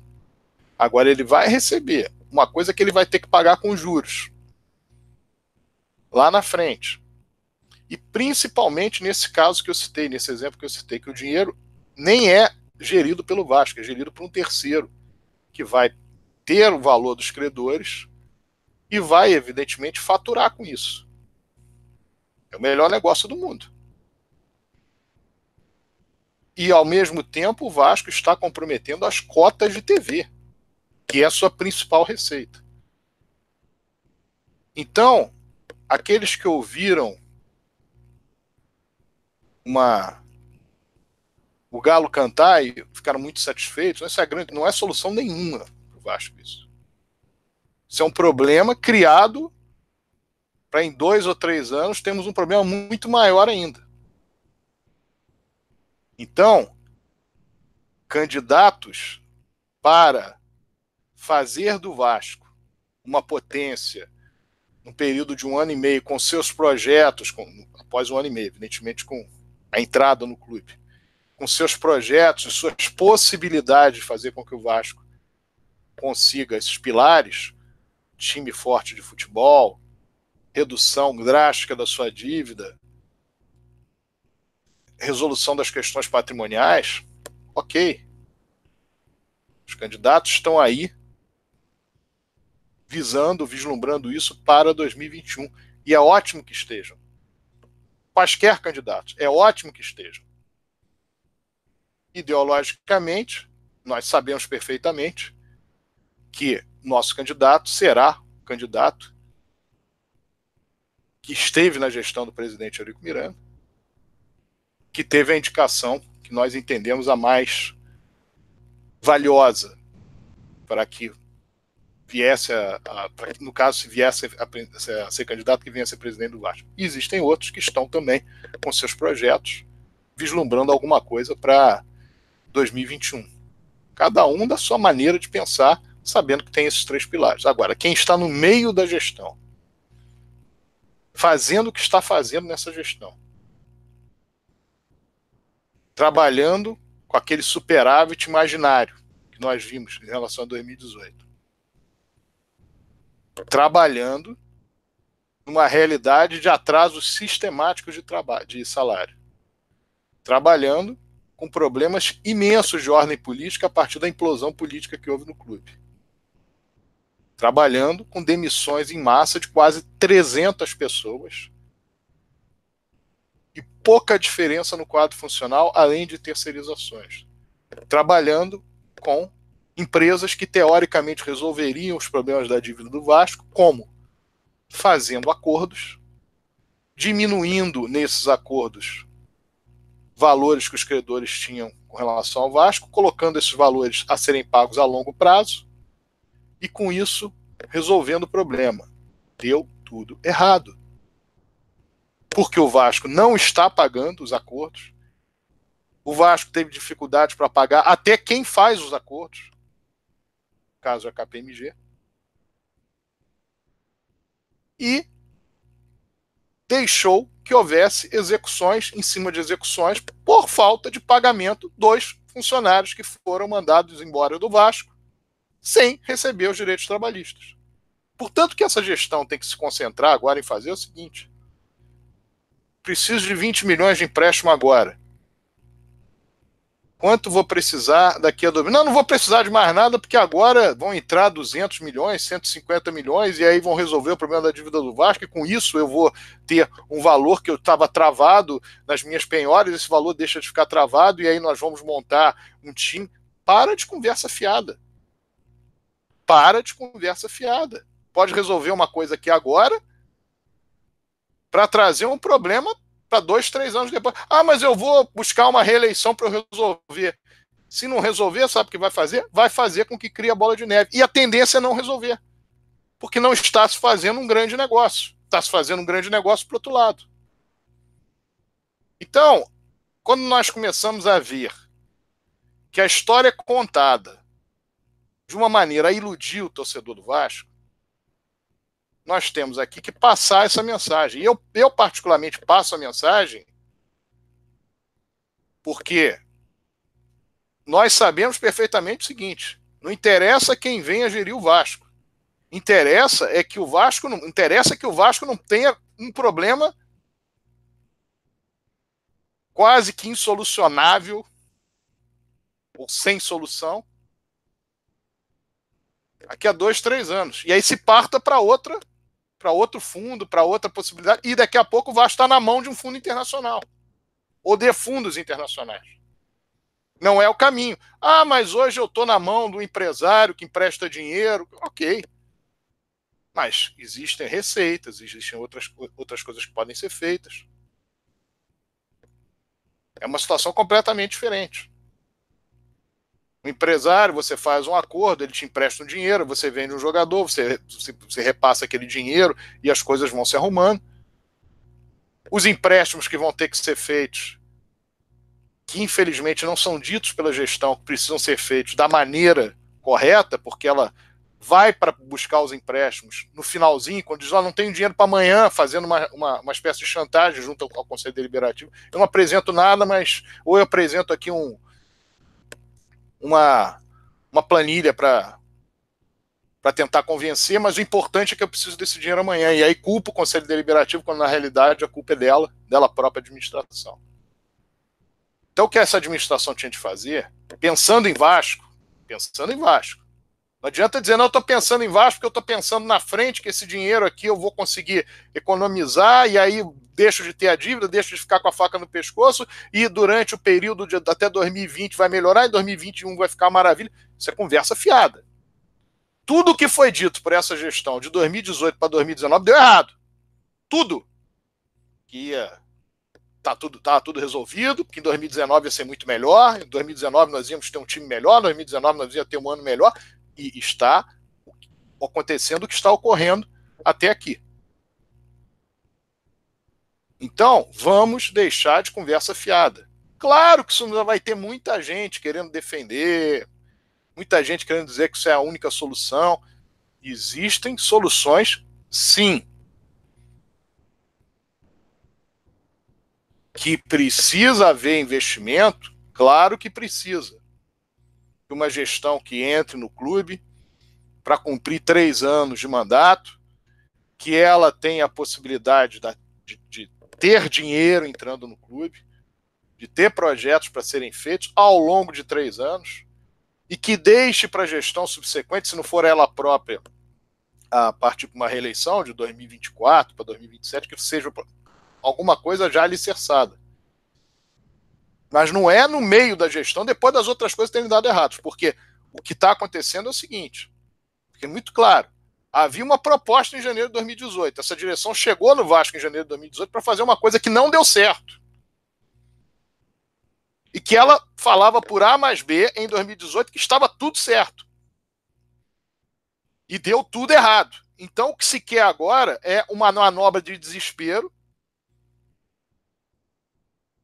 para buscar, nesse desespero, uma realidade de finanças que dê uma sensação de que olha como é que o Vasco agora, claro, se você vai dar 200 milhões de se uma empresa, ou perdão, se um fundo vai pegar 150 milhões, 200 milhões de uma dívida, o Vasco não vai ter que pagar agora, evidentemente que vai melhorar agora.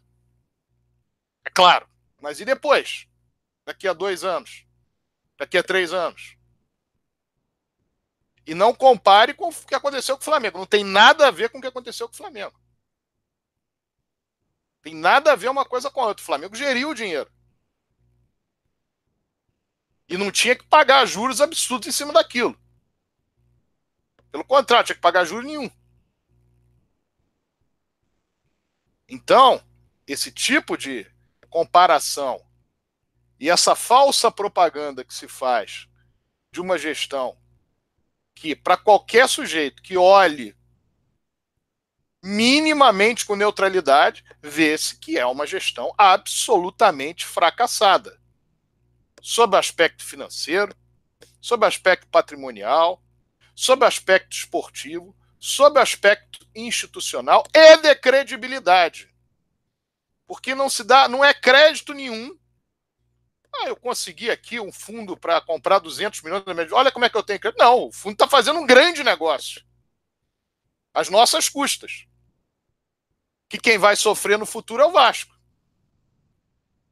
E isso faz parte do mesmo modus operandi dessa gestão lá de trás, de abril do ano passado, quando ela recebeu um dinheiro, olhou para trás e falou: 2017, dezembro, 13 terceiro, quero saber.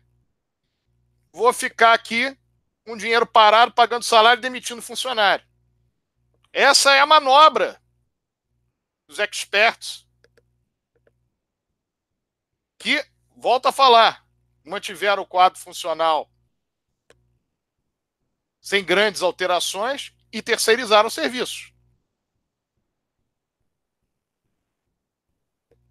Então, isso foi trazido do ano passado para cá, e tendo sido dito ao Conselho Deliberativo, por volta de setembro, outubro, para 2019, para 2019 está tudo resolvido. Não estava. Nem estará, nem está. Então, o que se tem que fazer é o seguinte: olha, preciso de 20 milhões agora, vou receber o dinheiro da Globo em julho, vou depois receber no final do ano no dia. Talvez eu precise mais uma vez de pedir empréstimo. E vamos tocando dessa maneira. Por quê? Não adianta,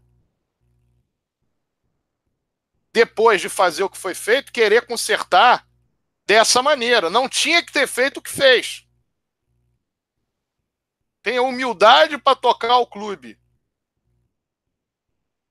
de uma maneira minimamente responsável para não entregá-lo da forma como estão fazendo hoje. E não queiram tratar as pessoas de dentro do Vasco, de dentro do Conselho Deliberativo do Vasco, como se elas não raciocinassem, elas não pensassem. É um risco muito grande para o Vasco em dois, três anos esse tipo de manobra. E é ótimo para qualquer fundo que pegue uma realidade dessa. Ah, e qual é a solução que se tem? Ué, havia a possibilidade do presidente do Vasco renunciar um mês. Se não renunciou, é porque deve ter soluções. Ou a única solução é essa é que pode trazer problemas para o Vasco. Era melhor ter saído. E volto a falar que os candidatos que vão assumir o Vasco, ou um deles, evidente, quem ganhar vai assumir o Vasco em 2021, que pensem que precisa haver de fato entrada de capital, que precisa haver de fato melhora no time de futebol para chamar o torcedor, que precisa de fato de ter na parte patrimonial uma melhora bastante acentuada, reforma de São Januário, CT, etc. Que façam isso, mas sem comprometer o futuro do Vasco. Porque hoje todo mundo quer achar uma solução fácil e a solução não é fácil no meio de um, uma trajetória da própria gestão está completamente errada. Os erros são notórios. É um desastre essa gestão. É um desastre. Ah, mas era o que dava para fazer. Com 60 milhões de reais em menos de 90 dias, dizer que é o que dava para fazer sem pagar nada de 2017. Ah, mas agora o presidente do Vasco falou que vai pagar o salário, décimo terceiro, o salário de dezembro de 2017, ou já pagou parte, vai pagar décimo terceiro. Quantos funcionários sobraram daquele período? Ficou muito mais fácil pagar. Certidões. Um plano. O Vasco não mostra um plano de ter certidões. O Vasco recebeu na justiça no passado, em outubro do ano passado, mais de 30 milhões de reais. Que resolveram um problema, mas não resolveram a questão da, das certidões. Ah, mas tem uma justificativa? Claro que tem. Houve um problema na hora do recebimento desse dinheiro. Faltou diligência, faltou expertise para poder impedir que esse valor fosse feito só para uma determinada coisa em termos fiscais e pudesse resolver o problema das certidões. Então, certidões. Em nenhum momento dessa gestão teve. Patrocínio. Patrocínio em dois anos de gestão de 4 milhões de reais. Patrocínio master. Venda de camisa. Reclamou-se, porque de adora, que o problema. Não arrumou-se outra, não foi arrumada outra. Futebol, uma lástima. O time foi pego na Libertadores. Classificado para Libertadores. Veja o que aconteceu de lá para cá. Patrimônio. O que cabia no Estado de São Januário é rigorosamente o que cabe hoje no Estado de São Januário. Ou seja, nada foi feito para aumentar a capacidade do estádio. E as coisas, elas não estão bem e qualquer tipo de alternativa pode ser dada como solução. O Move lá pelos idos de 2012 resolveu aparecer com Frank Assunção. Estou dizendo que uma coisa é igual a outra. Estou dizendo, mas na época, ah, temos uma solução, Frank Assunção. Essas soluções que surgem do nada, por quê? Não se pode levar a sério. Se o Vasco tinha um planejamento para trabalhar com FIDICs, ou FIDIC, seja um só, se for um só.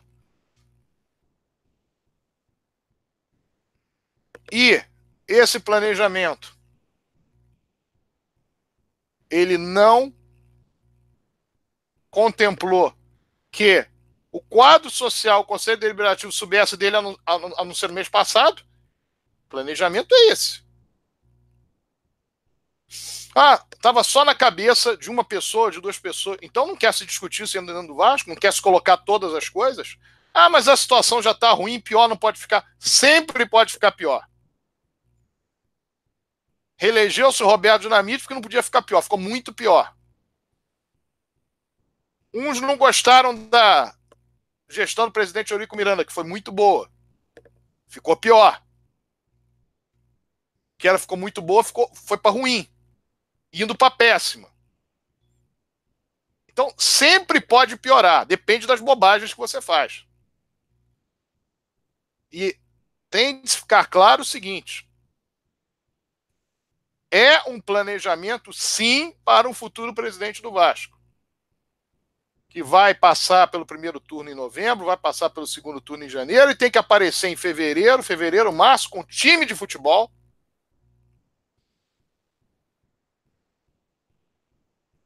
com a questão do saneamento da, da dívida financeira do clube, do, dos problemas financeiros do clube, da dívida do clube, e vislumbrando questões patrimoniais. Sim, com o apoio do Conselho Deliberativo, que vão entrar 120 conselheiros, que vão ser ligados à chapa, com o apoio do Conselho de Benemédios, apoio maciço dentro do, dentro, internamente no clube, apoio da própria torcida com a montagem de um elenco realmente de primeira qualidade, e aí um vislumbre para o futuro. Ah, mas não vai ser a mesma coisa? Exatamente, não pode ser a mesma coisa. Não pode ser um ato de loucura. Quem entrar no clube terá uma responsabilidade de saber que tem esses três pilares e que precisa, sem colocar o Vasco a médio e longo prazo numa situação terrível, resolver esses problemas. Os que se candidatam têm, evidentemente, essa missão, esse dever essa forma de entender como deve ser o Vasco a partir de 2021. Nesse momento, nós temos que brigar para não cair para a segunda divisão, temos que brigar para que a direção se chegue mais ao Conselho Deliberativo. Estou precisando disso, estou precisando daquilo, vou precisar daqui a três meses, vou precisar daqui a cinco meses, vou precisar daqui a nove meses. Pare de contar história, que no fundo é tudo história um, uma verve, com um, sentimento de reeleição com o que eleitoral?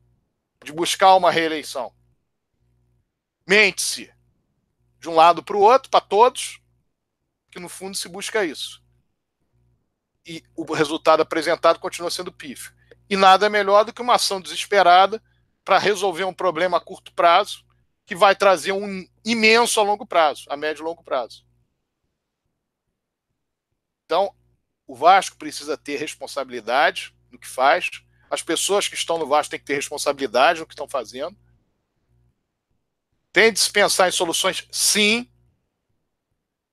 O Vasco chegou num ponto que ele precisa pensar em soluções, sim, mas tem que tocar o barco para não cair esse ano. Ah, vai conseguir ficar em quinto lugar, vai para a Libertadores. Que bom, mas o momento agora é de não cair.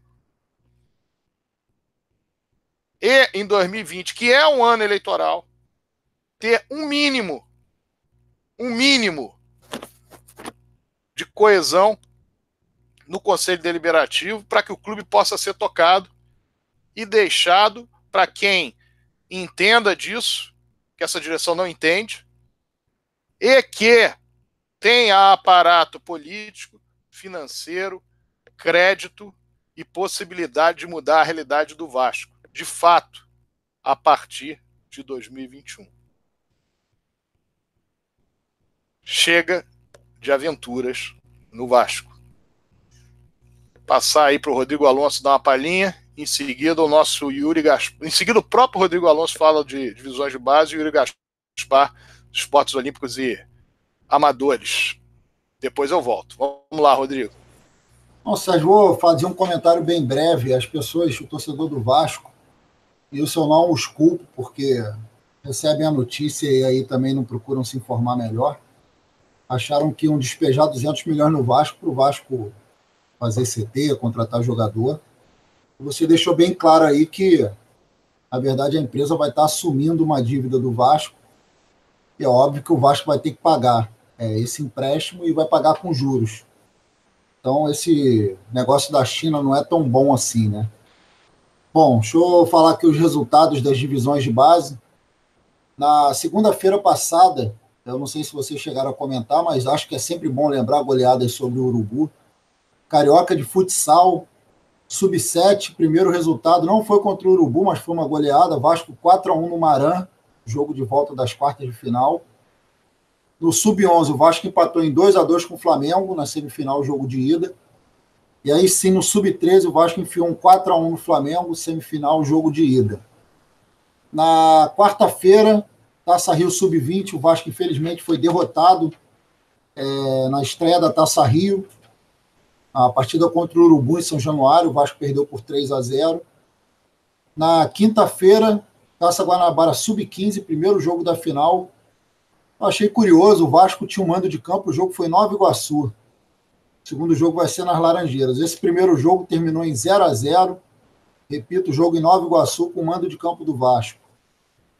E para finalizar, é, uma garfada que o Vasco levou no Sub-16 Torneio Guilherme Embria, sub-16, o Vasco foi derrotado pro, pelo Urubu por 2 a 1 O Vasco teve vários prejuízos, teve um jogador que foi agredido e foi expulso, por incrível que pareça. Teve um lance de, de um pênalti claro a favor do Vasco, que não foi dado. É, e nesse lance, que o jogador do Vasco foi agredido e foi expulso, na, na continuação o Flamengo fez um gol. Então, é, no Sub-16, o Vasco prejudicado aí contra o Urubu, mas a garotada vai dar a volta por cima. Passar a bola aí para meu amigo Yuri para falar dos esportes olímpicos. Ah, obrigado, obrigado, Alonso. É, bom, só um parênteses sobre essa questão de fundos, isso me preocupa muito. O Vasco vai ficar com uma dívida imensa, com juros é, altos, a empresa vai lucrar muito com isso. E se a gente precisar de novos empréstimos, vamos fazer o quê? Porque estaremos dando garantia das cotas de TV. E para a contratação de jogadores, fica inviável, será? E se depois a gente precisar de novo empréstimo, não tiver as cotas de TV, a gente vai ter que é, piorar São Januário e aí a gente perde o Vasco. Muito complicado, a gente tem que ficar muito atento a isso. O, o candidato amarelo aí também chegou no conselho com uma proposta de 30, 30 e poucos milhões, com fundo que ninguém sabia quem era. Em contrapartida, o Vasco tinha que é, ceder a base ou algo assim. Então, quer dizer, coisas absurdas aí não pode, o Vasco não pode ficar na mão desse pessoal, desse, dessa, dessas aventuras ou dessas coisas obscuras, né? Que seja claro, transparente e que a gente possa, que o Conselho Deliberativo e todo mundo possa é, estar tá de olho e analisar com calma, não fazer a toca de caixa, né? A gente vê aí as coisas sempre a toca de caixa são para beneficiar um ou outro. O Flamengo ganhou o estádio Maracanã sem luvas, sem nada, pagando acho que 70 mil por mês e numa semana de licitação que o Vasco não, não entrou com, com alguma coisa também para contestar e para é, tá participando disso. Bom, vamos lá aos resultados. É, vou começar com o boliche. O destaque hoje, número um, é sobre o boliche. A Lúcia Vieira foi tricampeã brasileira na modalidade individual do boliche. Então, parabéns à Lúcia, terceira vez, e a galera, a equipe também do Boliche, ela junto com o Marcelo Suárez vai, vão, vai, vão representar o Vasco na competição lá em Lima, né? Pan-Americanos de Lima. Legal, então, boa sorte aí, galera do Boliche do Vasco. É, futebol de mesa, Vasco ficou em quarto, é, com o atleta Antônio Ornelas. Parabéns aí pelo brasileiro individual no futebol de mesa, modalidade bola três toques. E o último esporte a, a, ser falado essa semana é o beach soccer, o futebol de praia. O Vascão venceu o Central por 3 a 2 pela Taça Rio. Boa sorte a galera aí. Antes de passar para o Sérgio, é... bom, a gente já vê, eu, e o Eduardo Maganha fala sempre do basquete, hoje ele, ele não pôde participar, mas semana que vem ele vai atualizar isso tudo para vocês, vascaínas e vascaínas. É a gente já havia falado a preocupação nossa do basquete profissional, em que a gente não está tendo ainda é, contratações ou, ou, ou, fechando mesmo uma participação nesse NBB. A gente está é, circulando aqui na internet um Twitter, um tweet, quer dizer, do Daniel. É, bom, enfim, ele fala que o Vasco não está contratando, que o único certo é o, o Alberto Bial e que a gente está dependendo de um patrocínio, a gente sabe que essa diretoria não consegue praticamente nada de dinheiro novo, que não seja de TV ou de alguma coisa que já esteja no, no planejamento. Então é muito, muito preocupante aqui a galera do casaco. O Vasco tem que investir no remo e no, e no, no basquete. E a gente fica dependendo aí disso. A gente teve um, um sufoco grande para é, ganharmos a Liga Ouro, para participarmos do NBB. O Flamengo foi o único clube que não quis que o Vasco fosse direto para o NBB. E agora a gente fica é, preocupado né, se a gente vai participar ou não, ou que, ou caso a gente participe, a gente já vai chegar atrasado para pegar os melhores atletas. Então, isso é muito preocupante aí. Então, mais um ponto negativo aí de todo esse ano e meio lastimável dessa administração fraquíssima amarela aí do MOVE, mais uma vez, fazendo o que, faze... fazendo que querem com o Vasco, uma pena que não teve investigação, uma pena que esse, esse médico, dito administrador, não, não tenha renunciado. E agora vamos ver o que, que ele vai fazer. Né? A gente sabe que ele já está acompanhando a Copa América, fotos aí aparecendo, e vamos ver como é que o Vasco volta aí depois dessa parada aí da Copa América. Sérgio Frias. Muito bem. Vou fazer um comentário rápido aqui a, a respeito dessa de tudo aquilo que é dito que diz respeito à possibilidade de basquete, possibilidade de patrocínio, etc. Foi o que o resumo foi isso que o Yuri falou. É vir dinheiro novo. Como é que faz para vir dinheiro novo para o Vasco? A forma que tem de vir dinheiro novo é essa que está sendo dita aí.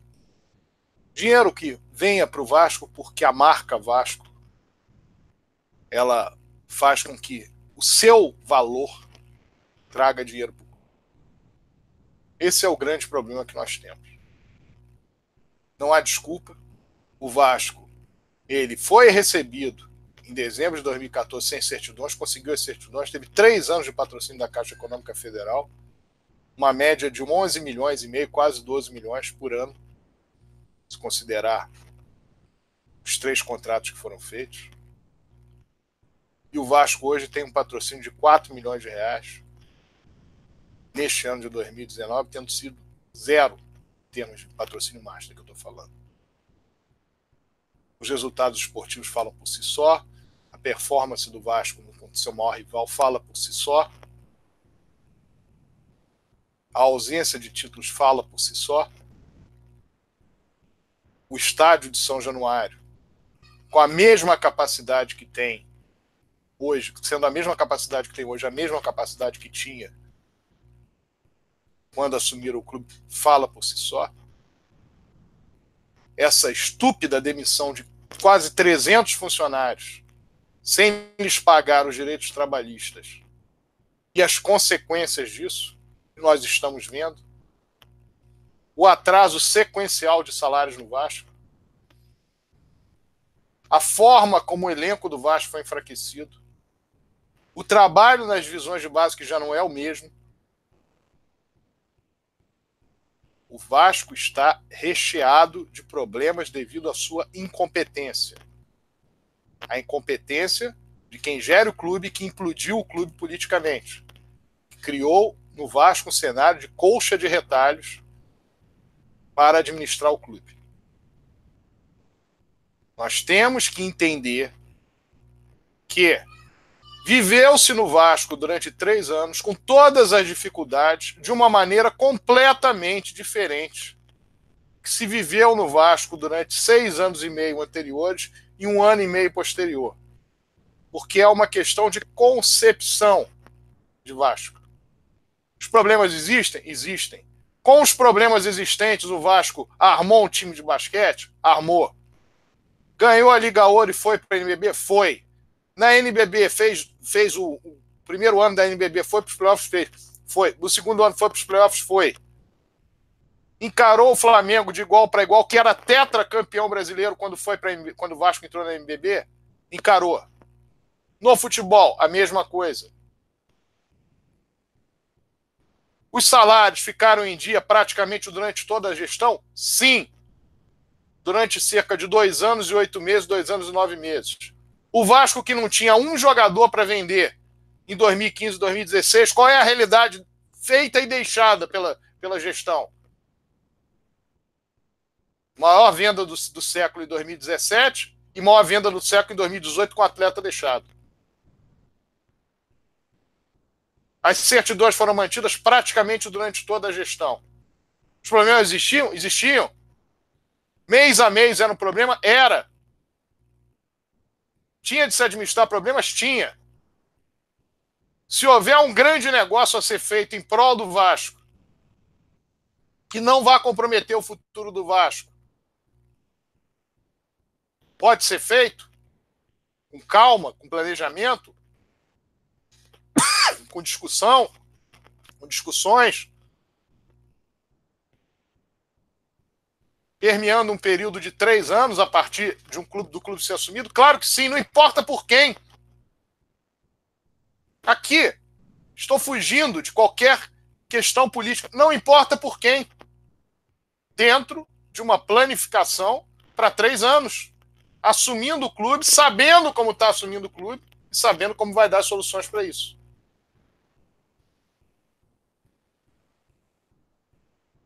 Não adianta querer negar o que aconteceu entre 2015 e 2017 com relação ao comparativo desses, oito, desses outros oito anos. Seis e meio do MUV, seis anos e cinco meses do MUV, um ano e meio dessa gestão. Praticamente oito anos. Não há como comparar. Só que quem tinha condição de fazer isso tudo não está mais aqui.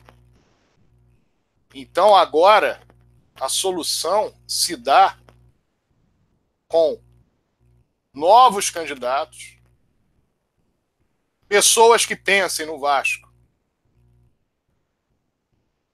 transformá-lo num time de futebol forte,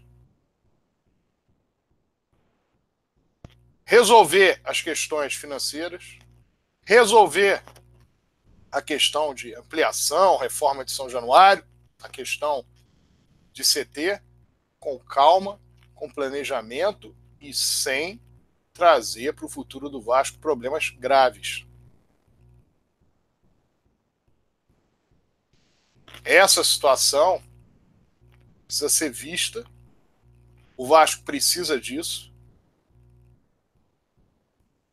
E o Vasco tem condições de voltar ao patamar diferenciado, entendo quem assuma o Vasco com essa credibilidade, com esse crédito, com essa possibilidade de fato de levar o clube a este patamar. Não é no meio de um desastre administrativo que vai se conseguir algo assim. Que se tenha muita responsabilidade com relação a isso.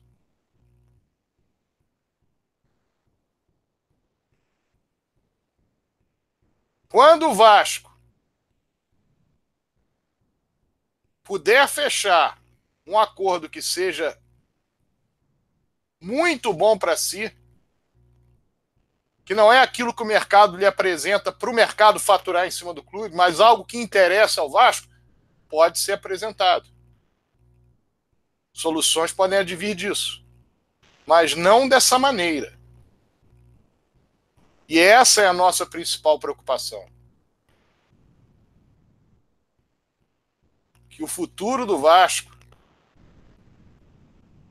a partir de uma nova gestão, tenha um outro, uma outra forma de lidar com problemas. Que não apareça um neófito, sem credibilidade, sem crédito, sem visão política e absorto na sua incompetência como se competente fosse. Esse tempo tem de passar. E que em 2021 o Vasco tenha de fato, independentemente de quem vai assumir, um outro tipo de visão de clube e de visão de futuro de Vasco.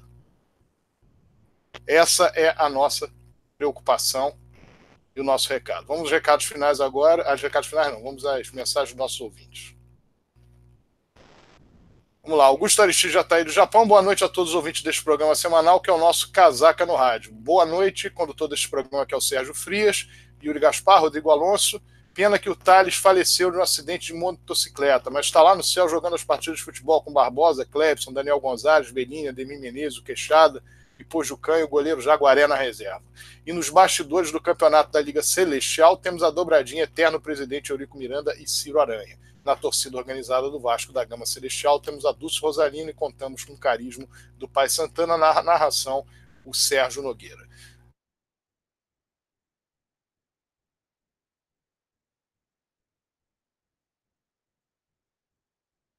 Efetivamente o terreno de Jacarepaguá, a multa do meio atacante do Santos, Alexandre Tan, e do atacante do São Paulo, Anthony, é de 50 milhões de euros. E eles aceitam vender por 45. Marrone tem multa de 35 e o Vasco aceita receber metade do valor. É revoltante ver o Vasco constantemente subavaliar nossas joias. Enquanto isso, Rodrigo e Vinícius Júnior foram vendidos por 45 milhões de euros. São Januário foi cedido para a Comembol como, como CT para a Copa América. Vasco recebeu dinheiro por isso. A estreia do Vasco contra o Internacional pelo Brasileiro Sub-20 foi retirado de São Januário por esse motivo. Torcedor que paga pay-per-view tem documento para comprovar sua indicação de clube?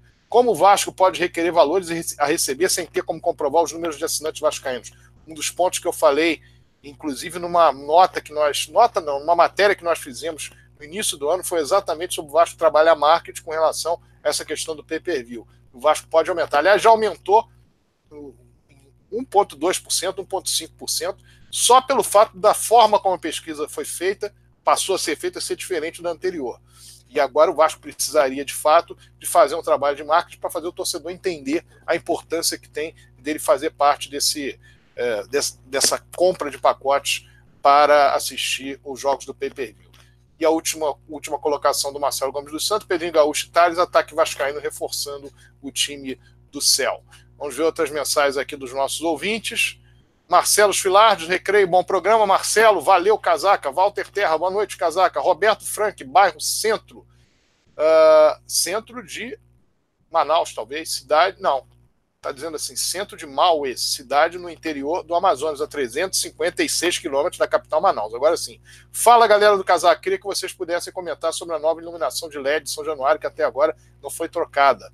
Alguma precisão e sobre o talismã? Aí fiquei meio perdido aqui. Enfim. Uh, talismã, não entendi bem. A... Bom, de qualquer maneira, Roberto, vamos fazer o seguinte: você vai ter a oportunidade de voltar ao Yuri fazer a sua pergunta novamente. Se nós não pudermos responder no programa de hoje, respondemos na próxima, no próximo Casaca no Rádio, ok? Marcelo Espelta, boa noite. Pedro Henrique, tamo junto, Casaca. Marco Júnior, salve, salve, amigos casaquistas. Uh, Nário Vascaíno, boa noite, galera do Casaca. Roberto Frank, boa noite. Na... boa noite, torcida. Márcia Cavalcante, Aqui é Vasco, Vasco campeão brasileiro de 2019, Sérgio Frias, presidente. Nenhuma coisa nem outra. Em 2019, acredito que o Vasco não vai ser campeão brasileiro, nem eu ser presidente do Vasco. Mas, fundamentalmente, Márcio, que o Vasco consiga a melhor posição possível. O momento hoje é o momento de sair da situação que nós nos encontramos. A situação perto de zona de rebaixamento, problemas com zona de rebaixamento. Mas esperamos que ao longo do campeonato o Vasco consiga ficar numa posição melhor, principalmente contratando e contratando bem nesse período de parada para a Copa América. Thales é muito Vasco, é a última mensagem dela. Fábio Alves Magalhães, boa noite, Vas Vascaínas. Eurico Vive, Frias nele. Roberto Frank, Talismã Mito, Yuri, queria um escudo desse tamanho aqui no meu quarto. Cara, essa, essa camisa da Força Jovem Raiz. Força Jovem volta depois de sete anos, em 2020, em fevereiro de 2020. Tem a mensagem do Roberto Frank. Maurício Canedo, boa noite a todos os casaquistas. Saudações vascaínas. Lan House Videogame, BR230. Vanderlei veio para mudar nosso Vasco, que ele faça história no nosso Vasco. Assim esperamos. Carlos Barros, boa noite, amigos casaquistas. Thiago Felipe, boa noite, galera. Aqui em Portugal é tudo Vasco. Maurício Ferreira Barbosa, vamos lá, casaca. Jean Carlos da Cunha, Sérgio, todos os casaquistas, boa noite. Maurício Ferreira, casaca, boa noite. Precisamos de um atacante, tem que contratar um atacante. JC Abreu, boa noite, amigos. Grande abraço a todos do Casaca. Mais algumas mensagens aqui. O Luiz da Vila. Mas o problema é que o Vasco não tem dinheiro para fazer nem acordo. Tinha que ter um grande patrocinador master e 100 mil sócios. Grande patrocinador master, 100 mil sócios, com certeza. Isso é dinheiro que está entrando no clube pela marca do clube. Ok, isso não tem problema nenhum. Em relação a fazer acordo, ele também não tinha dinheiro para fazer o acordo 2015 2017, fez os acordos e pagou os acordos. O Vasco deixou é, o Vasco, Vasco economizou 22 milhões nos acordos que fez, valores que teria que pagar e que trouxe para menor e conseguiu colocá-los a, a, longo prazo. Agora, efetivamente, o Vasco passou um período de dois anos, dois anos e meio praticamente, pagando os acordos. Então, ele tinha crédito para continuar com esses acordos. Crédito é exatamente o que não tem essa gestão, porque ela faz os acordos, coloca em longo prazo e, e não paga. E com isso ela perde o crédito. Perdendo o crédito, ela está usando agora uma forma de trabalhar de uma maneira desesperada para resolver um problema que não se resolveu de todas as formas que eles pensavam em resolver. E aí surge uma ideia birabolante, que não é discutida, com menos de um mês para ser algo que vai resolver a situação do Vasco, quando quem está lá dentro sabe que não resolve. Esse que é o detalhe principal. Fernando Jales, valeu Casaca. Luiz Oliveira, abração a todos do Casaca. Está aí a mensagem geral dos nossos ouvintes e vamos passar aqui para o comentário final, começando pelo Yuri Gaspar. Bom, boa noite, família Vascaína, boa noite, amigos da mesa. Muito obrigado mais uma vez pela presença e participação de todos aqui no Casaca no Rádio ao vivo, a live do Casaca. Então, vamos torcer agora. Aliás, vamos torcer sempre para o Vasco, mas vamos torcer agora para o Brasil, que os vascaínos do Brasil possam trazer mais um título, Coutinho, Alain entre outros que torcem para o Vasco, que a gente consiga um bom desempenho nessa Copa América, esperando o nosso Vascão aí na, na volta desse recesso aí de competição. É, o, me pediram aqui em off para mostrar de novo aquela camisa, eu vou guardar de novo, então é a última aparição, daqui a 10 anos, quem sabe eu trago ela de volta, mas em homenagem aí também ao Thales, e, e, e ele sempre fazia o, o, gesto da Força Jovem, um cara que com muito talento, mas rebelde, que infelizmente perdeu a vida cedo, mas abraço Thales, e a toda a galera saudosista vascaína das arquibancadas ou dos estádios, que lembram dessa época, o fiasco rubro-negro, como sempre, cheirinho já desde aquela época. E aí a gente, quer dizer, a torcida da Força Jovem fez uma, uma musiquinha, só estava em evidência, né? Que é essa aqui. Pior ataque do mundo, pior ataque do mundo. Para um pouquinho, descansa um pouquinho, Romário, sabe, de mundo. Então, isso aí a gente cantou bastante aí nas arquibancadas. Valeu, tomara que a força volte mesmo. Nosso amigo Frank aí falou que 2020, 7 de fevereiro. Tomara que seja verdade, que isso não seja prorrogado, que ajude o Vasco nas vitórias com incentivo e com a festa lindíssima que sempre fez e faz nos estádios, mesmo punida, os seus integrantes estão lá, alguns, e, e tentam empurrar com a garganta, mas sem sincronia, sem bateria, bandeiras, aquela festa, faixas, bolas. Então a gente é, é isso aí que eu trago para vocês. Mais uma vez, muito obrigado. Boa semana a todos os vascaínos. Obrigado, Sérgio Frias, Rodrigo Alonso e a todos os casaquistas do Brasil do mundo. Augusto Aristides já está aí do Japão, galera aí de Portugal hoje. Então, muitos lugares do Maranhão. Entrou uma mensagem aqui do amigo do Maranhão aqui. Muito legal, Maranhão. É o Kennedy. Então, a todos aí, todos os estados do Brasil. E um abraço a todos, boa semana. Muito bem, recado final agora é do Rodrigo Alonso. Boa noite, Sérgio. Boa noite, Yuri, família Vascaína. Agradecer a participação de todos pelo, pelo chat do YouTube. Mandar um abraço aí para o pessoal dos grupos de WhatsApp, o Verdade do Eurico, é, o nosso grupo do Casaca. A seleção ela vai amenizar um pouco essa saudade aí do, do futebol de atletas do Vasco, né? A gente tem aí o Felipe Coutinho nos representando. Mas já estamos com saudades, estamos com saudades do Vascão. É, esperamos que passe logo essa competição para a nossa principal paixão, que é, o, é o Vasco da Gama, volte a campo e a gente, como eu disse no meu, no meu comentário inicial, a gente saia dessa situação complicada e a gente comece aí a, a subir na tabela para, quem sabe, conseguir terminar o ano aí de uma maneira mais digna e que corresponda aí à grandeza do, do Clube de Regatas Vasco da Gama. Novamente aí dedicar esse programa ao, ao Thales, que infelizmente se foi, mas com certeza a gente vai guardar na lembrança os poucos momentos que ele teve vestindo a camisa do Vasco, mas acima de tudo, ele era um, um grande torcedor do Vasco, era um grande vascaíno, era um, um cara que a gente viu aí várias fotos dele pequeno lá, o pai dele com camisa do Vasco, ele com camisa do Vasco no colo do pai.